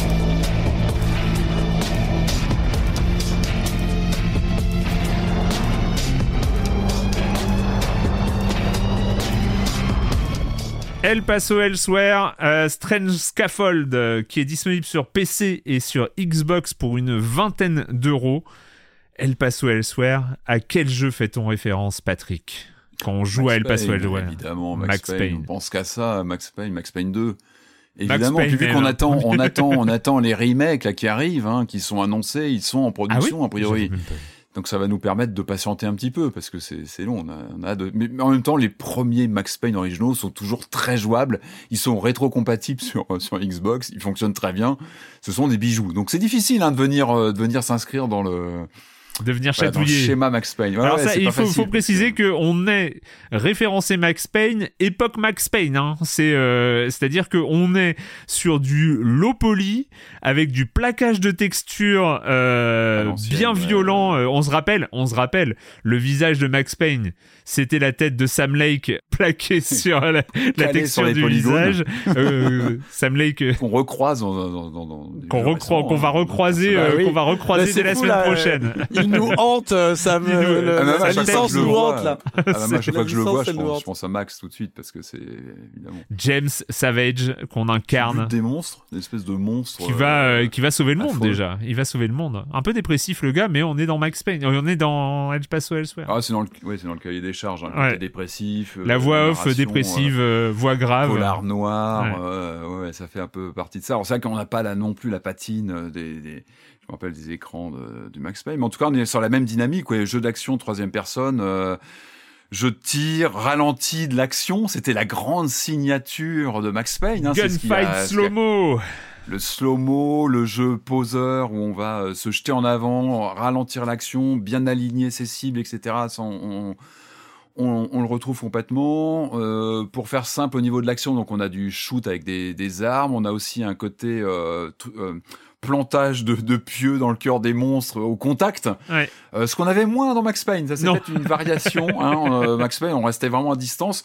Bon là, c'est pas super confort parce qu'en général, quand on est au contact, ça se passe très mal. Il faut aller très très vite, il faut tout le temps être ultra réactif.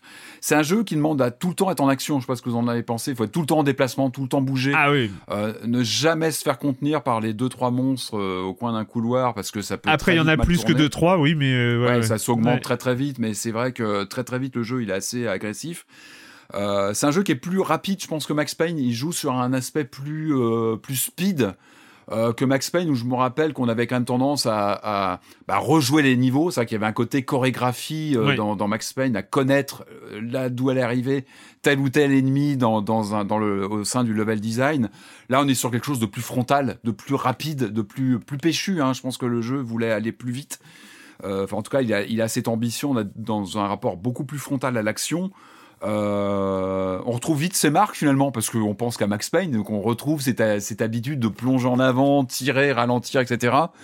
Euh, même si, alors oui, il y a un plaisir évidemment de cette dynamique de ce jeu de poseur. Il y a, en plus, il y a une ambiance. Le jeu, il, a- il dégage une ambiance donc très Max Payne euh, compatible. un- en fait, on Mais- descend, on descend grâce à un ascenseur, on descend dans les enfers. hein. Voilà, on est dans un ascenseur Voilà, ça, qui, ça- ça va très vite. qui va descendre au fin fond des enfers euh, pour. euh, Et ouais, ouais, on a vraiment un côté euh, l'ambiance, elle est, elle est très Max Payne compatible, mais en même temps, il essaie d'avoir son son cachet à lui avec cette musique.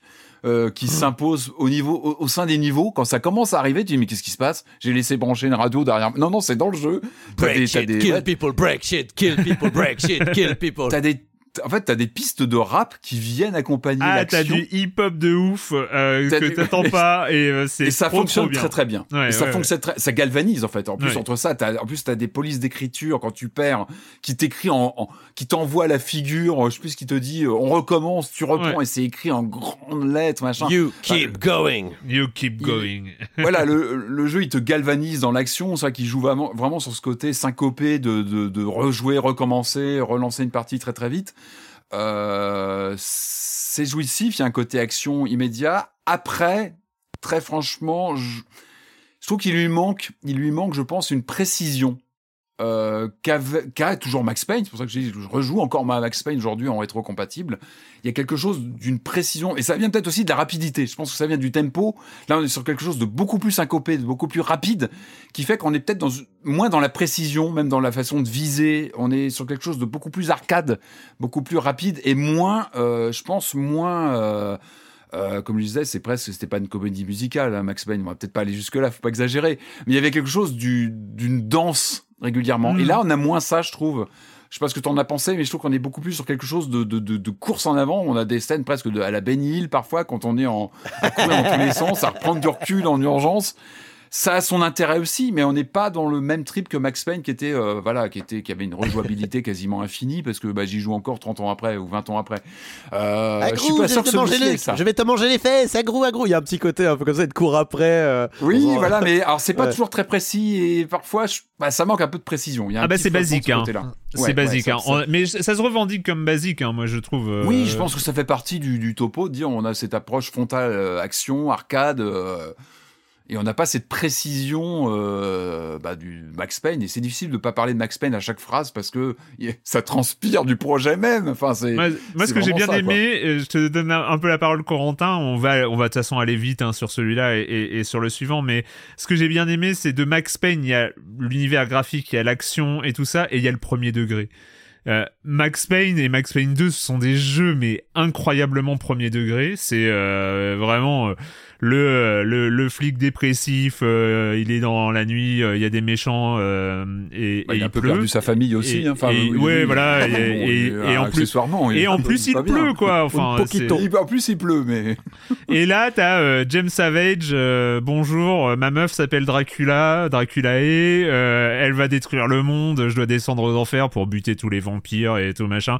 Et avec dans, avec des, des avec des réflexions euh, très voilà très série B, oui. très série B. C'est punchline sur punchline. Ouais, euh, voilà, c'est ça, mais euh, très premier degré edgy, aussi. euh, et, et, et du coup qui s'assume dans tous ses niveaux euh, et avec cette espèce de de petit plaisir inattendu sur la bande originale euh, qui euh, qui sublime un peu tout ça et euh, et vu que il a cette ambition qu'il assume, c'est euh, on fait du gunfight slow-mo, euh, on ouvre des portes, euh, on vous met des, des décors euh, euh, totalement fous, euh, totalement foutraques avec des meubles qui volent dans les airs, des, des trucs qui ressemblent à rien, des chambres d'hôtel qui donnent sur des cimetières, qui donnent sur des églises, qui donnent sur des euh, des rayons de boucherie, enfin des, des, des... et il y a un truc euh, assez assumé en fait euh, qui rend le le- l'objet assez enfin vraiment sympathique moi je l'ai beaucoup aimé pour ça Je pense qu'il mange plus de champignons que Mario encore, hein, le, le perso, hein, parce qu'il est, vraiment dans un monde euh, avec des visions un peu bizarres. Je trouve que visuellement, euh, ouais, il est là, il est pas là en même temps. hein. Enfin, il est, il est très loin, le monsieur, le, le héros. hein. Il est- Corentin Alors, euh, ouais, bon, Max Payne, c'est dit, voilà, c'est bon. Euh, mais il y a un autre jeu, je trouve. Il y a vraiment un autre jeu pour moi qui transpire de l'écran, et c'est Control. Je trouve que ce jeu hurle le contrôle. Je sens que, que Xavier, là, il, Xavier Nelson Jr., donc un des principaux euh, designers sur le jeu, euh, ils, ont joué, l'équipe a joué à Control.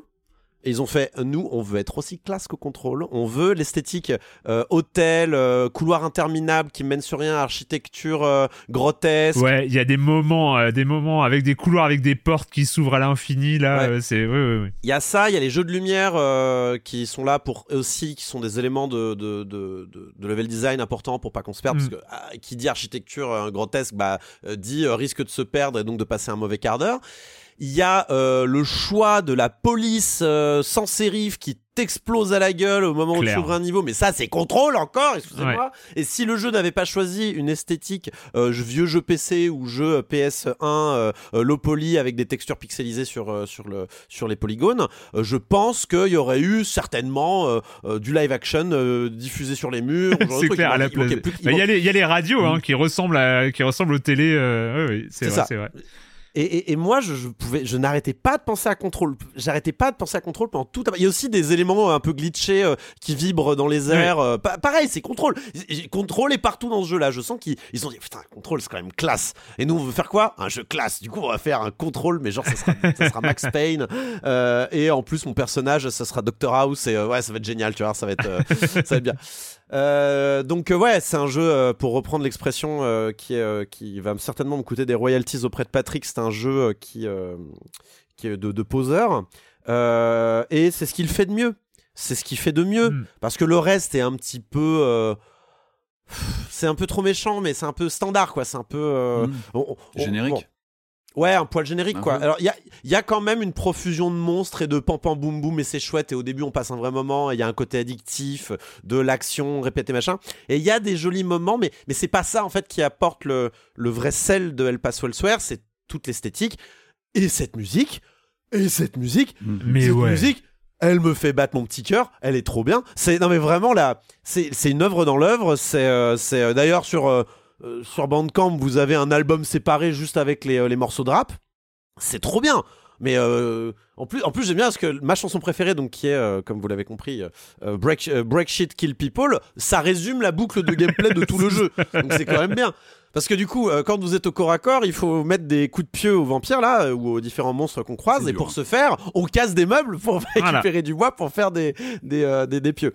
Donc voilà, je je trouve qu'il y a, en, fait, mais, du coup, c'est aussi une critique du jeu dans le sens, enfin, ça montre aussi un- un- une limite du jeu et un paradoxe, c'est que le jeu, je pense, a entièrement euh, compris que ce qu'il proposait d'un point de vue ludique n'était pas à la hauteur de ce qu'il proposait d'un point de vue euh, narratif, ambiance euh, et esthétique. Euh, mais en attendant, il nous fout euh, 50 chapitres. Oui. il est beaucoup trop long. C'est Il se, fatigant. boucle, il se boucle- Allez, il, peut se boucler en, en, en 8, euh, 8 heures à peu près et tout ça, ce qui est Ouais, ce qui est deux beaucoup, fois, hein, un- deux fois ouais. trop long pour. Alors c'est rigolo parce qu'ils avaient fait un El Paso Nowhere, c'était leur premier jeu euh, qui était euh, qui était disponible et qui était plus un mode FPS. Euh, mais je crois que leur premier jeu devait se boucler en une heure et demie. Genre, euh, ils avaient fait un, un truc hyper compact euh, et, et- tout ça. Et on retrouve, je crois qu'il y a des mobs, euh, des mobs en commun. euh, il y a une ré- réutilisation des assets euh, aussi entre les deux jeux. Mais, mais là, les- là, ils se sont plus sentis. Ils ont fait un truc euh, beaucoup, beaucoup trop long. Et en même temps, moi, je sais pas, il y a, il y a- je, je, re- je le relance parce que t'as aucune phase de réapprentissage, de réapprentissage. En gros, euh, les commandes sont hyper simples, gâchette gauche Ouais. pour euh, pour sauter Ça au ralenti. Euh, Bon, il y a un peu de L'arcade. R3 L3, donc euh, c'est un peu relou, mais bon, euh, ça, ça ça passe. Vraiment, les contrôles sont hyper hyper intuitifs, hyper simples. Donc en fait, du coup, moi, il est sur mon sur mon bureau. Je relance, je fais deux trois niveaux, ça me prend euh, 5 10 minutes, euh, un quart d'heure, et, puis- et puis je l'oublie pendant une- semaine. Et Quand tu euh, reçois un mail gonflant, dès que tu reçois un mail gonflant, Oui, voilà, c'est tu lances le jeu pour te défouler. Ah, attends, tu vas voir, toi. Attends. et, euh, et, et donc euh, ouais et puis euh, et puis en fait il y a cette musique alors le rap n'est pas ne, ne fait pas euh, toute l'entièreté du, du truc mais justement on est là assez curieux quand est-ce que la prochaine chanson va se lancer? Et quand, la prochaine prochain chanson se lance euh, et, et- et on est là mais on a envie de, Mais- de tuer tout le monde et euh, de faire ça en rythme et tout ça c'est trop cool Mais surtout, c'est c'est c'est c'est pensé dans une mise en scène de jeu aussi. Ouais. C'est-à-dire que quand le rap tombe, tu sais que t'es sur un niveau particulier. Moi, je pense Ouais. à, à ce niveau dans la espèce de discothèque là qui tourne en rond. Mm. C'est vachement bien. Donc t'as tous Ouais. les monstres qui sont euh, sur le dance floor au milieu, t'y as pas accès, mais tu les vois parce qu'il y a des vitres euh, euh, résistantes au choc? Et ils se téléportent dans le couloir et toi t'es dans un couloir qui tourne en rond à l'infini et, et en même temps bah il y a des lumières de dance floor et t'as la musique In the Hall, c'est un excellent titre aussi qu'il y a dans l'album. Non mais il y, y a un côté vraiment cool, mais retire tout le gras. Il y a beaucoup trop de gras dans ce jeu-là. Il y a vraiment des moments où il te balance des ennemis à l'infini. Ben là, là, c'est peut-être en trop, quoi. Peut-être c'est clair. Puis en plus, il y a des ennemis désagréables des fois. Enfin, les, les sorcières, ouais. les sorcières, je, je, je les supporte pas. moi. Ah, c'est dur. mais, mais en plus, c'est dommage parce qu'il y a de vraies bonnes réflexions. On avait parlé de Cocoon, de cette euh, façon de faire des cul-de-sac. Il, fait... il y a aussi beaucoup ça là-dedans. hein. Euh, le jeu vous le montre pas.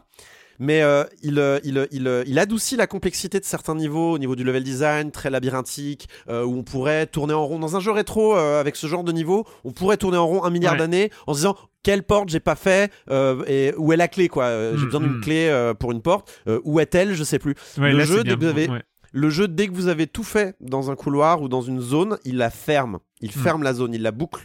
J'ai remarqué ça parce que derrière moi, une fois, je me suis retourné, j'ai vu une grille remonter. J'ai fait. Ah, en fait, en, en fait, en fait, tu m'enfermes dans les euh, dans les couloirs où il faut que je continue. Du coup, Mm. vous avez cette, ce sentiment d'explorer toujours le bon couloir. Alors, Ouais. vous avez ce sentiment de liberté, mais vous êtes toujours dans le bon couloir. Et ça, c'est intelligent. C'est très Yes. très bien fait. Yes. Mais tout ça pour tuer les mêmes monstres euh, à l'infini, ad nauseam. Euh, bon, je, je pense qu'il y aurait eu un excellent jeu de 2-3 heures. Euh, malheureusement, il, il est plus long que ça. Et, mais bon, il n'en reste pas moins que je garde d'excellentes images et un album que désormais, euh, je, je pense que je vais acheter. hein. C'est c'est vraiment trop. La musique est trop bien. hein, vraiment. El Paso Elsewhere, il est disponible à 20 euros sur PC et Xbox. Euh, donc, euh, Ah, Xbox aussi, tiens. Ouais, Xbox aussi. Mm. Euh, on va terminer, on va terminer en. Est-ce qu'on est-ce qu'on peut être rapide Est-ce qu'on peut être rapide sur ça? Bah, on va essayer de l'être parce que Bon, on va a- essayer, on- hein. ouais, On on, n'a pas va, le choix. on va, On on n'a faire pas le choix. Euh, on va, c'est, on en a, on en a parlé. Ça avait été annoncé il y a quelques temps. C'est l'arrivée de la Master Collection Volume 1 de Metal Gear Solid. What am I supposed to believe in? What am I going to leave behind when I'm through? We can tell other people about having faith. What we had faith in. What we found important enough to fight for.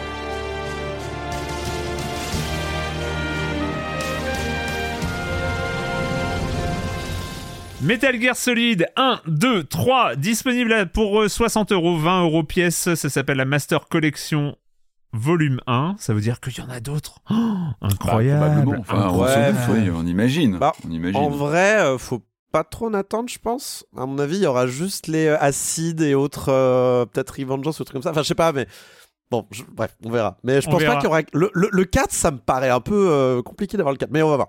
Allez, Bah, il fait partie des rumeurs, a priori. On les snakes, les snakes, euh, les snakes sont dans la place. Metal Gear Solid 1, 2 et 3. Quand même, C'est du, rien, du hein. gros morceau, hein. Du gros des- morceau. du hein. gros morceau, comme tu dis, Arwan. Et euh, moi, j'étais curieux de voir ce que ce qu'allait en faire Konami. On redonne un petit peu le contexte. Konami et et euh, Hideo Kojima et ses équipes qui euh, qui développent ces, ces jeux euh, très emblématiques des années PlayStation, PlayStation 2, qui font qui font vraiment autorité sur ces années-là. Et le contexte, c'est que Hideo Kojima est parti en claquant la porte de, de Konami. Il a monté son studio. Il fait sa vie avec avec euh, avec son studio euh, Kojima Productions depuis maintenant quelques années et donc Konami euh, dispose de la licence.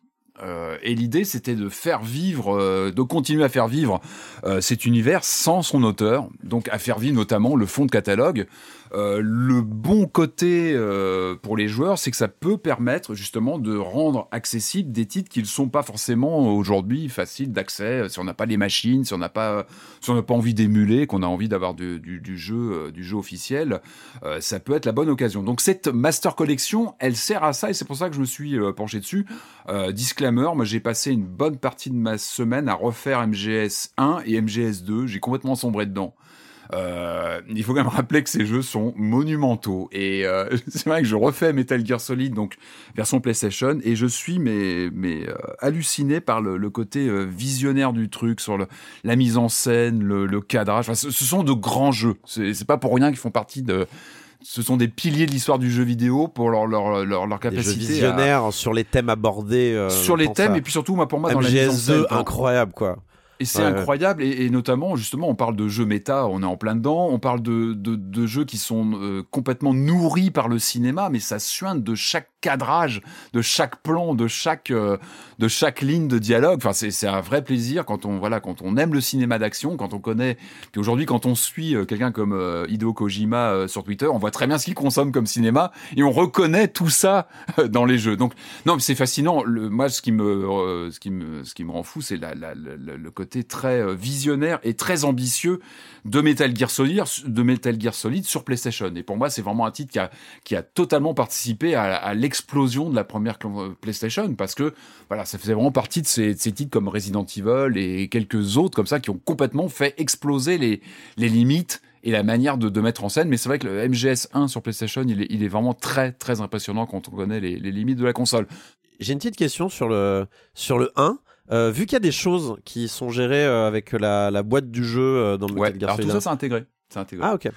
Alors, tu, tu, tu peux te débrouiller. En fait, il y a une gestion. Alors, pour répondre à tes questions, il y a une gestion in-game, notamment, je veux pas spoiler, mais de quelle manette tu Tu utilises. peux entre spoiler un jeu de deux. 99, ça va. hein. Ah mais quand même, quand même, quand même, on sait jamais, on sait jamais. Ça fait partie du trip euh, Metal Gear Solid. Donc tu peux choisir quelle manette tu utilises. Euh, les jaquettes, tu peux les retourner dans tous les sens pour voir ce qu'il y a derrière et compagnie. 98, Euh, bon, tout ça, voilà. Donc tu peux, tu peux, tout ça est intégré, tu peux te débrouiller. Euh, donc on lance le jeu et c'est vrai qu'on sort aussi, on est dans un dans un contexte de, comme je disais, de ressortie de jeux rétro ou en tout cas de de, de viser aujourd'hui de d'éditorial- d'éditorialisation de jeux rétro. Je parlais des Gold Master Series et de, du, du Making of Karateka, qui pour moi de- forme une date.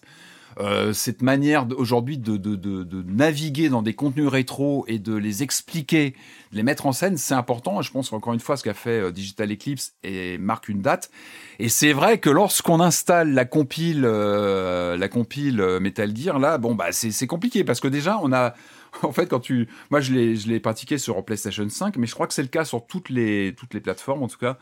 En fait, on a cinq clients différents à l'écran. C'est-à-dire qu'au lieu d'avoir une, une entrée via un, titre, euh, qui, pourrait faire euh, comme ça, euh, qui nous accompagnerait dans, dans l'exploration des différents contenus, bah non, là on a cinq. En fait, on a les trois jeux principaux, MGS 1, 2, 3, qui sont indépendants, puisque effectivement c'est lié au fait qu'ils sont vendus aussi à l'unité. Et puis le, le reste des contenus et euh, les restes des contenus sont intégrés dans des dans des applications à part. Donc déjà c'est un petit peu le bazar à l'écran. Et en fait tu te retrouves face à ce que tu ne ce que tu n'as justement pas eu à faire euh, sur euh, sur ce qu'a fait Digital Eclipse, c'est tu ne sais pas par où commencer. Tu n'es pas Mm. très à l'aise. Est-ce que je lance un jeu? Est-ce que je vais commencer à les farfouiller un petit peu dans les contenus? C'est un peu dommage parce que justement aujourd'hui la tendance c'est d'intégrer tout ça justement d'avoir une sorte de de storytelling pour raconter à la fois la création des jeux et euh, et de pouvoir les pratiquer en temps réel. Bon en tout cas on a ces jeux euh, qui sont là. On a aussi les précédents donc les les Metal Gear avant MGS. Euh, ce sont donc les Metal Gear sur MSX et sur NES aussi, qui sont là en bonus. Euh, qui sont hérités, je crois, de MGS3 Substance, je crois, la, la version qui était ressortie avec ces contenus-là. Donc les contenus sont directement euh, tirés de là. Tu l'as dit, mais faut le, faut le repréciser. euh, il s'agit ni de remaster, Non, ni de non, remake. C'est du portage. C'est du portage, c'est de l'émulation, c'est de l'émulation brute de décoffrage. Voilà. Euh, avec donc là, on a le code notamment en PlayStation euh, qui tourne quasiment sans amélioration. On est vraiment sur quelque chose de très brut. Euh, pas d'optimisation, euh, pas de filtre.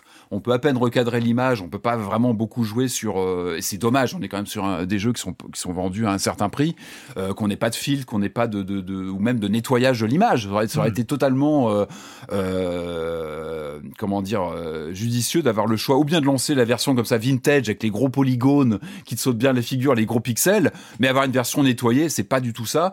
On a les versions euh, de base qui sont lancées sur les versions donc de MGS2 et MGS3 qui s'en tirent un petit peu mieux évidemment, ils sont un petit peu Oui. plus récents. On, tourne- on, on- on- on parle du matériel PS2 donc qui est un petit peu moins pixelisé, euh, mais ça aliase un petit peu plus. Là, on est en fait tout simplement sur les, les, les, les, les codes des versions de la HD collection qui datent d'il y a une dizaine d'années. D'ailleurs, les logos s'inscrivent lorsqu'on lance euh, ces, ces jeux-là. Donc, ça pique un peu moins les yeux, mais pareil, il n'y a pas eu du tout d'optimisation. On est sur quelque chose de, de- de très brut de décoffrage. C'est dommage, c'est dommage parce qu'on fait, on est vraiment sur les, les fondamentaux du catalogue de Konami. On se dit, bon, euh, Kojima n'est plus là, mais soignez votre catalogue. Et là, on est sur de la- de l'émulation de base. Ça me rend Et fou qu'il n'y ait, ait pas Twin Snake. Ça me rend fou. Ah mais Twin Snake, je, je l'avais noté, c'est vraiment dommage. Qu'en plus, il est très difficile d'accès aujourd'hui. Twin Snake, il vaut Ouais, une fortune. GameCube hein. et basta. On rappelle, on rappelle, c'est la réinvention du jeu original sur GameCube avec beaucoup de modifications. C'était un studio américain qui avait bossé dessus. C'était les gens de Silicon Graphic euh, exact, pas- euh, Sili- oui, Silicon Knights qui avait travaillé dessus. Pas Donc c'est un jeu rare qui n'est pas intégré. Voilà, on n'est pas non plus sur un- une compilation euh, exhaustive. Par contre, bon, quand on essaie de rester positif, moi, mon petit bonheur, c'est sur le, sur le Metal Gear Solid. Je reviens toujours à Metal Gear Solid PlayStation. Donc, cette émulation qui est vraiment en bout de décoffage, qui est pas très belle, qui est un peu ralentie en plus. Donc, on n'est vraiment pas sur quelque chose d'optimisé du tout. Par contre, on a la VF d'origine. Et moi, ça faisait un petit moment que je l'avais pas revu tourner parce que je crois que sur la PlayStation classique, donc la mini console, il y avait MGS, mais qui était en VO uniquement. Et, euh, et là, je refais le jeu en VF d'origine et c'est un, un régal. C'est un régal parce que c'est du, c'est de la série Z comme on aime avec euh, ces grandes tirailles à, base de, de bleusailles, etc. Enfin, c'est incroyable. La VF. Tu veux qu'on se tire l'oreille? C'est incroyable, vraiment, elle vaut le détour à elle seule, c'est c'est du pur bonheur. Alors c'est c'est assez frustrant d'avoir ces codes qui sont vraiment euh, service minimum, très peu d'optimisation. C'est dommage parce que il y a du contenu additionnel. Et moi ça, je, je le dis souvent, je suis vraiment moi sensible à, la- à- aux, aux apports éditoriaux. Et là il y a des choses. Euh, chaque volet donc de, de depuis euh, les jeux NES ou MSX jusqu'au MGS3 Snake, Eat- Snake Eater, il y a du contenu. Euh, Il y a des artbooks, il y a les masterbooks, donc qui sont des, sortes de comment dire d'encyclopédies euh, propres à chaque volet avec les personnages, euh, les lieux, les événements, etc. Tout ça, tout ça est raconté euh, dedans, est intégré dans des dans des dans des bouquins qui auraient mérité des sorties papier. Et là, on est sur des PDF intégrés. Euh, c'est pas très confortable à lire sur son écran euh, de téléviseur. Tu zoomes dedans, mais tu te dis mais sortez-les en papier. C'est vraiment des choses que tu as envie de feuilleter à la main comme ça et de, lire parce que c'est gorgé d'informations. C'est très intéressant. On a les scripts complets, donc là c'est vraiment pour les fans. hein. On a les retranscriptions des scripts de chaque jeu. Euh, on a des comics à télécharger, donc avec euh, tout le lore euh, de Metal Gear euh, qui, qui est là, avec pareil des, des choses plein pot, mais qui sont qui sont à télécharger. On a les notices à télécharger aussi des jeux.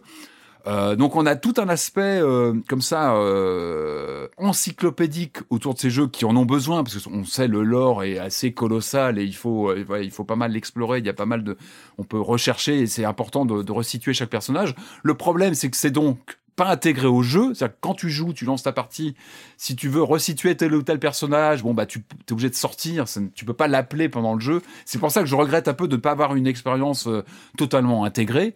Euh, et puis et puis bah il y a le il y a le il y a l'éléphant dans la pièce. Il y a l'éléphant dans la pièce, c'est que Kojima n'est plus chez Konami. Euh, je Ah, pense, ah ouais. je parle de Kojima, mais je parle aussi de, de, de ses équipes. Je pense à Yoji euh, Shinkawa qui signait les artworks mythiques euh, et qui beau, bosse toujours avec lui hein, et qui l'a suivi sur Ghost, euh, sur Death Stranding. Death Death Stranding. Stranding, pardon. Et qui ne sont quasi, qui ne sont pas cités, je crois, une seule fois dans ma, dans ce que j'ai vu dans tous les, dans tous ces, ces, ces, ces documents encyclopédiques. On ne parle pas des, des auteurs. Alors eux apparaissent bien dans les crédits des jeux parce que bah, bah, Heureusement. sont, euh, leur- ils T'imagines. sont dans les jeux. Par contre, ils sont pas, je crois, dans les crédits euh, des, des, des, ressorties. Et il n'y a pas, il y a pas de making of. On aurait rêvé évidemment de vidéos avec euh, Kojima et ses équipes qui expliqueraient la conception. Bah c'est pas là parce que bah il, il est pas là. Il y a, pas Kojima. Il est parti ailleurs. Du coup, il y a, y a, il y a quand même ce, c'est pas un tabou, mais on sent que l'auteur n'est pas là et ça manque, ça manque parce qu'effectivement, on, pourrait avoir des interviews de- d'explications, etc. Il y a des grosses alertes sur la version PC. J'ai vu que ça, qu'il y a beaucoup de joueurs qui se plaignaient de la finition. Il y a même eu des patchs qui ont été, euh, des, des mods qui ont été créés par la communauté pour très vite euh, euh, régler des, des soucis de, de caméra, de jouabilité aux manettes. Enfin, c'est, là d'être assez problématique sur PC. Et juste pour terminer, il y a le Metal Gear Delta qui va pas. Enfin, qui Oui, il y a une nouvelle sais plus, bande-annonce. Ouais, bah, euh, bah oui, bah tiens, ouais. c'est marrant, elle est tombée pile au moment où euh, ça lançait des alertes sur la qualité euh, du portage, c'est vraiment bizarre. C'est étonnant. Non, non, mais en fait, non, mais je voulais juste rebondir très rapidement, mais vraiment très rapidement sur le Metal Gear sans Kojima. Et ben moi, je serais curieux. Voilà, j'aimerais bien voir ce que ça donne aussi, euh, parce qu'il n'y a pas de Ouais, raison que d'autres n'aient pas une tech sur Metal Gear. Certes, c'est le papa, mais bon, l'auteur tout puissant, euh, c'est pas toujours euh, forcément la meilleure chose. J'aimerais bien voir d'autres gens euh, avoir une take sur. Euh, sur Metal Gear. Euh, je serais très curieux. Donc c'est pour ça que j'aimerais bien voir ce que va donner Delta. Mais bon, très clairement, en ce moment, le problème de Metal Gear, c'est clairement Konami. C'est pas euh, les gens qui travaillent dessus vraiment. hein, mais bon. Metal Gear Solid Master Collection version euh, Master Collection volume 1 euh, avec MGS 1 de 3 pour 60 euros Et les jeux MSX. hein. Le 2 est très bien. Le MSX, le, le deuxième sur MSX, c'est vraiment, vraiment impressionnant pour l'époque. Quand on remet dans le Et c'est contexte. sûrement, euh, et c'est sûrement le moins connu de tous, je pense. De tous Oui, je crois, oui, parce que euh, les- je crois pas que ce soit sorti en Occident, si je dis pas de bêtises, il me semble, à vérifier, mais euh, enfin voilà, il est- c'est une des pépites à découvrir. Voilà, dans, dans ce, Moi, j'ai découvert en speedrun. euh, compliquée. Je l'ai découvert Mais, en speedrun. Moi, j'ai fait, mais en fait, j'ai jamais vu une seule image de ce jeu. Je m'en rendais compte, quoi. Tu vois, euh, À ne pas confondre Euh, avec le Snake Revenge. Ouais, bon, c'est autre chose. Je savais que ça allait être compliqué, mais en même temps, c'est Metal Gear Solid. Euh, donc, on en a fini avec, euh, avec le programme de cette semaine. Euh, longue émission, mais euh, surtout le premier jeu. hein. Le premier jeu nous a pris beaucoup de temps, à juste titre, à juste titre. C'est The Princess. Euh, mais on en a fini avec ce programme et on va terminer avec la question rituelle à laquelle vous n'allez pas échapper. Et quand vous ne jouez pas, vous faites quoi, Patrick? Alors moi, bah, c'était euh, c'était l'ambiance euh, Halloween. Alors le soir d'Halloween, on était sur l'ouverture de la Games Week, mais c'est pas grave. Je suis, je me suis récupéré après sur l'ambiance Halloween. Alors j'ai replongé moi dans un de mes, mes grands amours d'adolescence, un de mes grands coups de foudre. Euh, c'est la série euh, horrifique, ambiance évidemment Halloween. C'est la, la série Hammer, la maison de tous les cauchemars. Alors la Hammer, j'en ai peut-être déjà parlé il y a, Oui. il y a 15 ans parce que Oui. ça fait partie de mes, mes marottes que je ressors régulièrement. T'en parlais Mais souvent à une époque de la Hammer. hein. Et, et j'en parle plus assez, donc je voilà, je, je laquelle on est profite encore, du- mais oui. je, voilà, je profite du, du, du sujet. Non, j'adore cette série. Donc, euh, on rappelle la Hammer Film, donc c'est euh, cette maison euh, britannique de production de films horrifiques qui a eu son âge d'or dans les années 50-60 qui, dans les, au début des années 80, 1980 précisément, lance cette anthologie télévision. Donc, euh, euh, c'est quoi? C'est une, euh, je crois que c'est 13 épisodes? C'est ça, 13 épisodes d'une heure environ, des petites histoires. Euh, et c'est du bonheur, des petites histoires horrifiques euh, euh, d'à peu près une heure. Avec euh, ce qui est intéressant, c'est que c'est la Hammer Film qui est quand même sur le déclin à cette époque-là. Ils ont quand même perdu de leur de leur superbe et du coup, ils s'écartent complètement de leur euh, de leur habitude de, de films en costume d'époque, les Dracula, les Frankenstein qui les qui les ont fait euh, connaître. Et là, on est sur de l'horreur contemporaine de 1980. Et là, c'est c'est un régal avec des histoires bizarres étranges, euh, des, des, des- vraiment mais des ambiances à couper au couteau et assez terrifiantes. Euh, avec évidemment tous les grands réalisateurs de la Hammer qui sont convoqués. On retrouve tous les grands acteurs qu'on adore. Les Peter Cushing sont là aussi. Ils apparaissent souvent dans un des épisodes. Et alors moi hier j'ai revu mon épisode favori, c'est les deux faces du démon qui est terrifiant. Mais absolument terrifiant, avec une histoire d'une famille qui euh, qui prend un autostoppeur euh, en stop et a un accident, euh, et on comprend que c'est une euh, certainement une présence démoniaque qui a remplacé le, le père de famille, qui a pris sa place en fait. Et c'est assez terrifiant, une ambiance assez euh, assez malsaine et, et en même temps il y a tout le savoir-faire de ces grands réalisateurs de la Hammer. En plus, euh, en France, on a, moi j'ai la version DVD avec un doublage français d'époque qui, qui est ultra marqué, qui qui participe complètement à cette ambiance très très bizarre de la série. Et j'ai fait des recherches. Et alors moi j'ai découvert sur euh, sur Wikipédia que j'ai dû euh, voir cette série en 1900, en janvier 89 sur la 5. Et voilà, j'ai pu redater ma découverte de cette série que que j'avais trouvé formidable parce qu'il y a, y a de tout là-dedans. Il y a des Un fantômes, il y a des et en fait, ils vont très très loin. Vraiment, cette série, elle va très Mais très loin. avec t'étais pas des- vieux en 89 hein Ouais, 14-15 ans, ouais, bon, bah voilà. Bah, je pense que c'est Ah, ça. si, parce que c'est 14-15 ça. ans, ça va, ça va, ça va. ça va. Ouais, ça mais passe, zéro bon, ça passe. hein, donc, euh, Pile parce que pile poil 93, je pense pas. Je vois qu'il y a une rediffusion. Mais vraiment, je recommande. Alors, j'ai vu que c'était dispo sur YouTube, mais uniquement en VO. Et moi, j'ai envie de dire, si vous pouvez vous trouver cette VF d'époque qui, est- qui est extraordinaire. Et il y a souvent des twists dans les histoires sur la maison hantée, sur euh, des grands archétypes comme ça, horrifiques. Mais toujours qu'un petit twist marrant sur la fin. Et, euh, mais qui vraiment euh, peut se montrer assez inquiétant. Donc, euh, voilà, la maison de tous les cauchemars de la Hammer, je recommande chaudement si on aime les ambiances un peu bizarres, hein, parce que ça peut, ça peut être un peu perturbant. Corentin. Euh, bah, moi, j'ai fait pas mal de trucs en vrai. Euh, je suis allé au cinéma, mais je vais pas vous en parler. Je suis allé voir le dernier du Pontel. Euh, mais je euh, suis sur. J'ai eu la chance parce que mon papa était de passage sur le à la capitale et il m'a invité au théâtre du Châtelet pour aller voir West Side Story. Oh C'est plutôt cool, voilà. Euh, parce que moi j'aime bien les comédies musicales. Et alors West Side Story, euh, je, je- je connais la bande son évidemment. Qui ne connaît pas certaines des chansons les plus connues de West Side Story, Euh, mais c'est vrai que bah, j'avais jamais consommé West Side Story d'une manière ou d'une autre. J'avais jamais vu Ah, de- ah aucune, bah, aucune des deux. Bah, j'ai vu la comédie musicale, Patrick. Maintenant, c'est bon. hein, je- mais les films, les deux films sont formidables. sais. Robert Wise comme le Alors, Spielberg sont formidables. J'avais jamais vu aucun des deux films. C'est- Ça faisait partie de ces choses que je voulais regarder un jour, mais que j'ai jamais trouvé le temps ni l'occasion. Euh, mais euh, c'est vrai que là, l'idée d'aller voir la comédie musicale. Désolé Patrick, mais ça me ça m'intéressait un peu plus que de regarder euh, les adaptations, même si elles sont excellentes et elles sont mythiques et c'est des monuments du cinéma, je, je te l'accorde. Mais j'avoue que, l'aspect comédie musicale, moi tu sais, ça me touche toujours euh, très très fort. C'est euh, j'aurais vu, j'aurais vu trois comédies musicales en anglais cette année quand même, c'est pas mal. J'aurais vu Wicked, j'aurais vu Hamilton et j'aurais vu West Side Story cette année, donc c'est c'est plutôt plutôt pas mal au niveau de la de mon body count de comédie musicale. Mais du coup, j'ai j'ai fait d'énormes guillemets hein, pour montrer que c'était c'était un terme un peu Donc bien sûr, West Side Story, donc une une une revisite un peu de, de Roméo Juliette avec ces deux bandes, les, Jets contre les Sharks. Donc les premiers, c'est euh, les enfants de la classe ouvrière blanche américaine qui a immigré d'Europe. Et euh, donc les Sharks, c'est les gens qui viennent de Puerto Rico, qui sont la deuxième vague. Et donc il y a une rivalité euh, finalement dans, dans, ces, dans ces zones un petit peu défavorisées de New York. C'est un quartier où voilà, les bandes se, se, se, se- se bataillent pour des zones, pour le turf, pour le, le territoire finalement et une police complètement complice, très raciste, qui va euh, euh, encourager peut-être les euh, les les, les Jets à tabasser du Puertoricain quoi. Il y a, il y a ce côté-là. Hmm. C'est c'est c'est en fait en regardant West Side Story donc. J'ai été euh, à la fois, euh, j'ai compris que c'était une comédie musicale qui était dans son jus, mais ça sentait aussi qu'elle était révolutionnaire parce qu'elle a un peu instauré les codes modernes de la comédie musicale mais ça se regarde et ça s'écoute très bien en 2000 euh, en 2023 alors qu'elle date de euh, 57 hein, la, la comédie musicale euh, originale. Mais les, les thèmes sont toujours actuels quoi. C'est c'est c'est dingue comment derrière un drame aussi classique que euh, Capulet versus Montaigu tu peux avoir encore un commentaire social qui est encore Ouais. pertinent.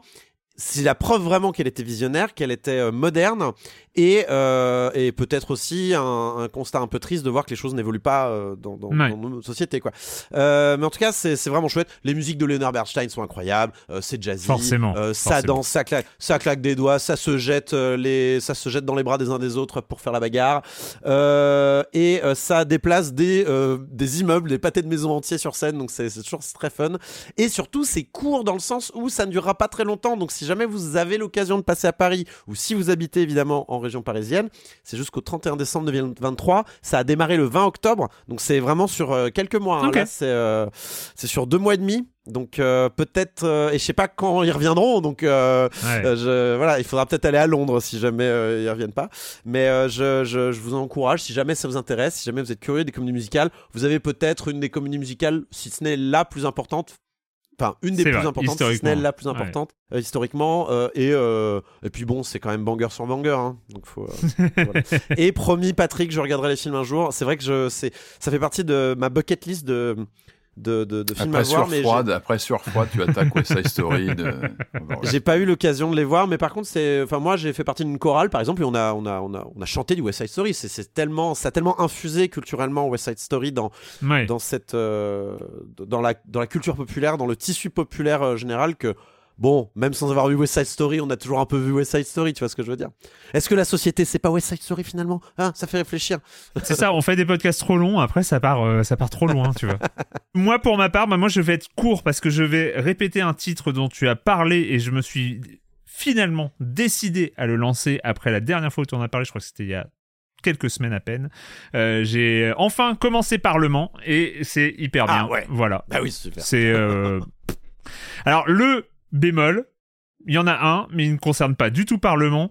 C'est, franchement, sur ma box, parce que j'aime bien regarder les séries sur les écrans de télé, les interfaces pour le replay de France TV, c'est juste horrible. Et je parle pas, ils ont le droit de mettre 130 secondes de pub avant que ça commence. Ah Ouais, ouais, ouais, ouais, ouais. ils ont à la limite c'est insupportable mais euh, bon bah voilà je- on paye pas euh, ils ont le droit je Non, Mais ah, là- si, si, si, si, si, c'est le service public. Merde, pardon, mais non c'est vrai t'as Non, je Mais suis pas d'accord. 130 C'est- c'est- secondes, c'est un- 130 c'est secondes de pub, 130 secondes de pub avant de lancer 26 minutes de parlement. Tu vois, c'est euh, c'est chaud Non, quand mais je même. suis entièrement d'accord avec toi. C'est insupportable et je comprends Mais pas vraiment. et, euh, et au-delà de ça, l'interface sur ma box. Alors euh, moi je, je, je suis chez un opérateur euh, un opérateur mais euh, sur ma box l'interface est nullissime si vous connaissez un opérateur où franchement il y a une interface de France TV euh, du replay de France TV qui vaut le coup euh, dites-moi parce que moi je, je, Je je suis pense- preneur.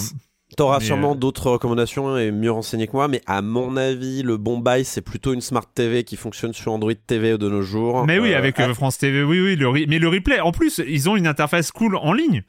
Euh, sur le web, ça va. Mais alors, dès que tu arrives sur une interface de box, c'est euh, alors que euh, on est habitué à Netflix ou à Prime ou à machin où ça va. Enfin, tu vois, c'est pas c'est pas révolutionnaire, mais ça va. Tu te re- tu t'y retrouves. Et là, c'est juste insupportable. Je crois que même le mieux de ce que j'ai vu dans des vidéothèques, c'est que le- les télé, les smart TV, donc qui ont de l'Android TV embarqué, généralement euh, promeut, euh, promeut plutôt les écrans, la taille de l'écran et les jolies couleurs, Mm. et euh, économise sur le processeur, ce qui donne des expériences utilisateurs un peu affreuses dès que tu Ouais. veux utiliser les logiciels. Donc apparemment le trick, c'est tu gardes ta télé avec un bel écran et tu lui colles une, euh, tu sais, un Fire Stick euh, au cul là, euh, tu lui Ouais. mets un, un, un truc qui a un, processeur digne de ce nom et, euh, et, et comme ça t'as accès. Oh, c'est compliqué. à quoi. France Ils Télé. peuvent pas faire un truc. euh. Magnétoscope. Ah, ouais. T'enregistres Mais les épisodes, euh, sur cassette. Mais après, euh, a- après, j'ai pas vu de comparatif de box, mais il y a peut-être une box qui sort du lot. En tout cas, moi, j'ai arrêté de me servir Juste pour le box. replay de France TV et d'Arte, euh, j'aimerais bien un truc qui, qui tabasse. Mais euh, voilà. Moi, C'est- j'avoue que j'ai arrêté de me servir des box parce que c'est- ça, ça rame du cul, quoi. C'est- J'ai c'est- une, c'est- j'ai une télé dans mon salon, j'aime bien regarder. non? Bref, voilà, c'était tout. Euh, c'était- euh, c'est fini pour euh, cette semaine. Je sais pas combien fera la version finale après montage, mais on va voir. Euh, vous, vous le savez. Et on se retrouve. le programme est déjà chargé. Je pense qu'on sera plus limité en nombre de jeux parce qu'il va falloir beaucoup parler des jeux dont on va parler la semaine prochaine. Mais en tout cas, on se retrouve. On se retrouve la semaine prochaine pour parler de jeux vidéo. Merci à tous les deux. Je vous ai pas dit merci. Merci. Quentin, merci Patrick. Mais de rien. Euh, on se retrouve la semaine prochaine pour parler de jeux vidéo sur libération.fr et sur les internets. Ciao. Ciao. Bisous.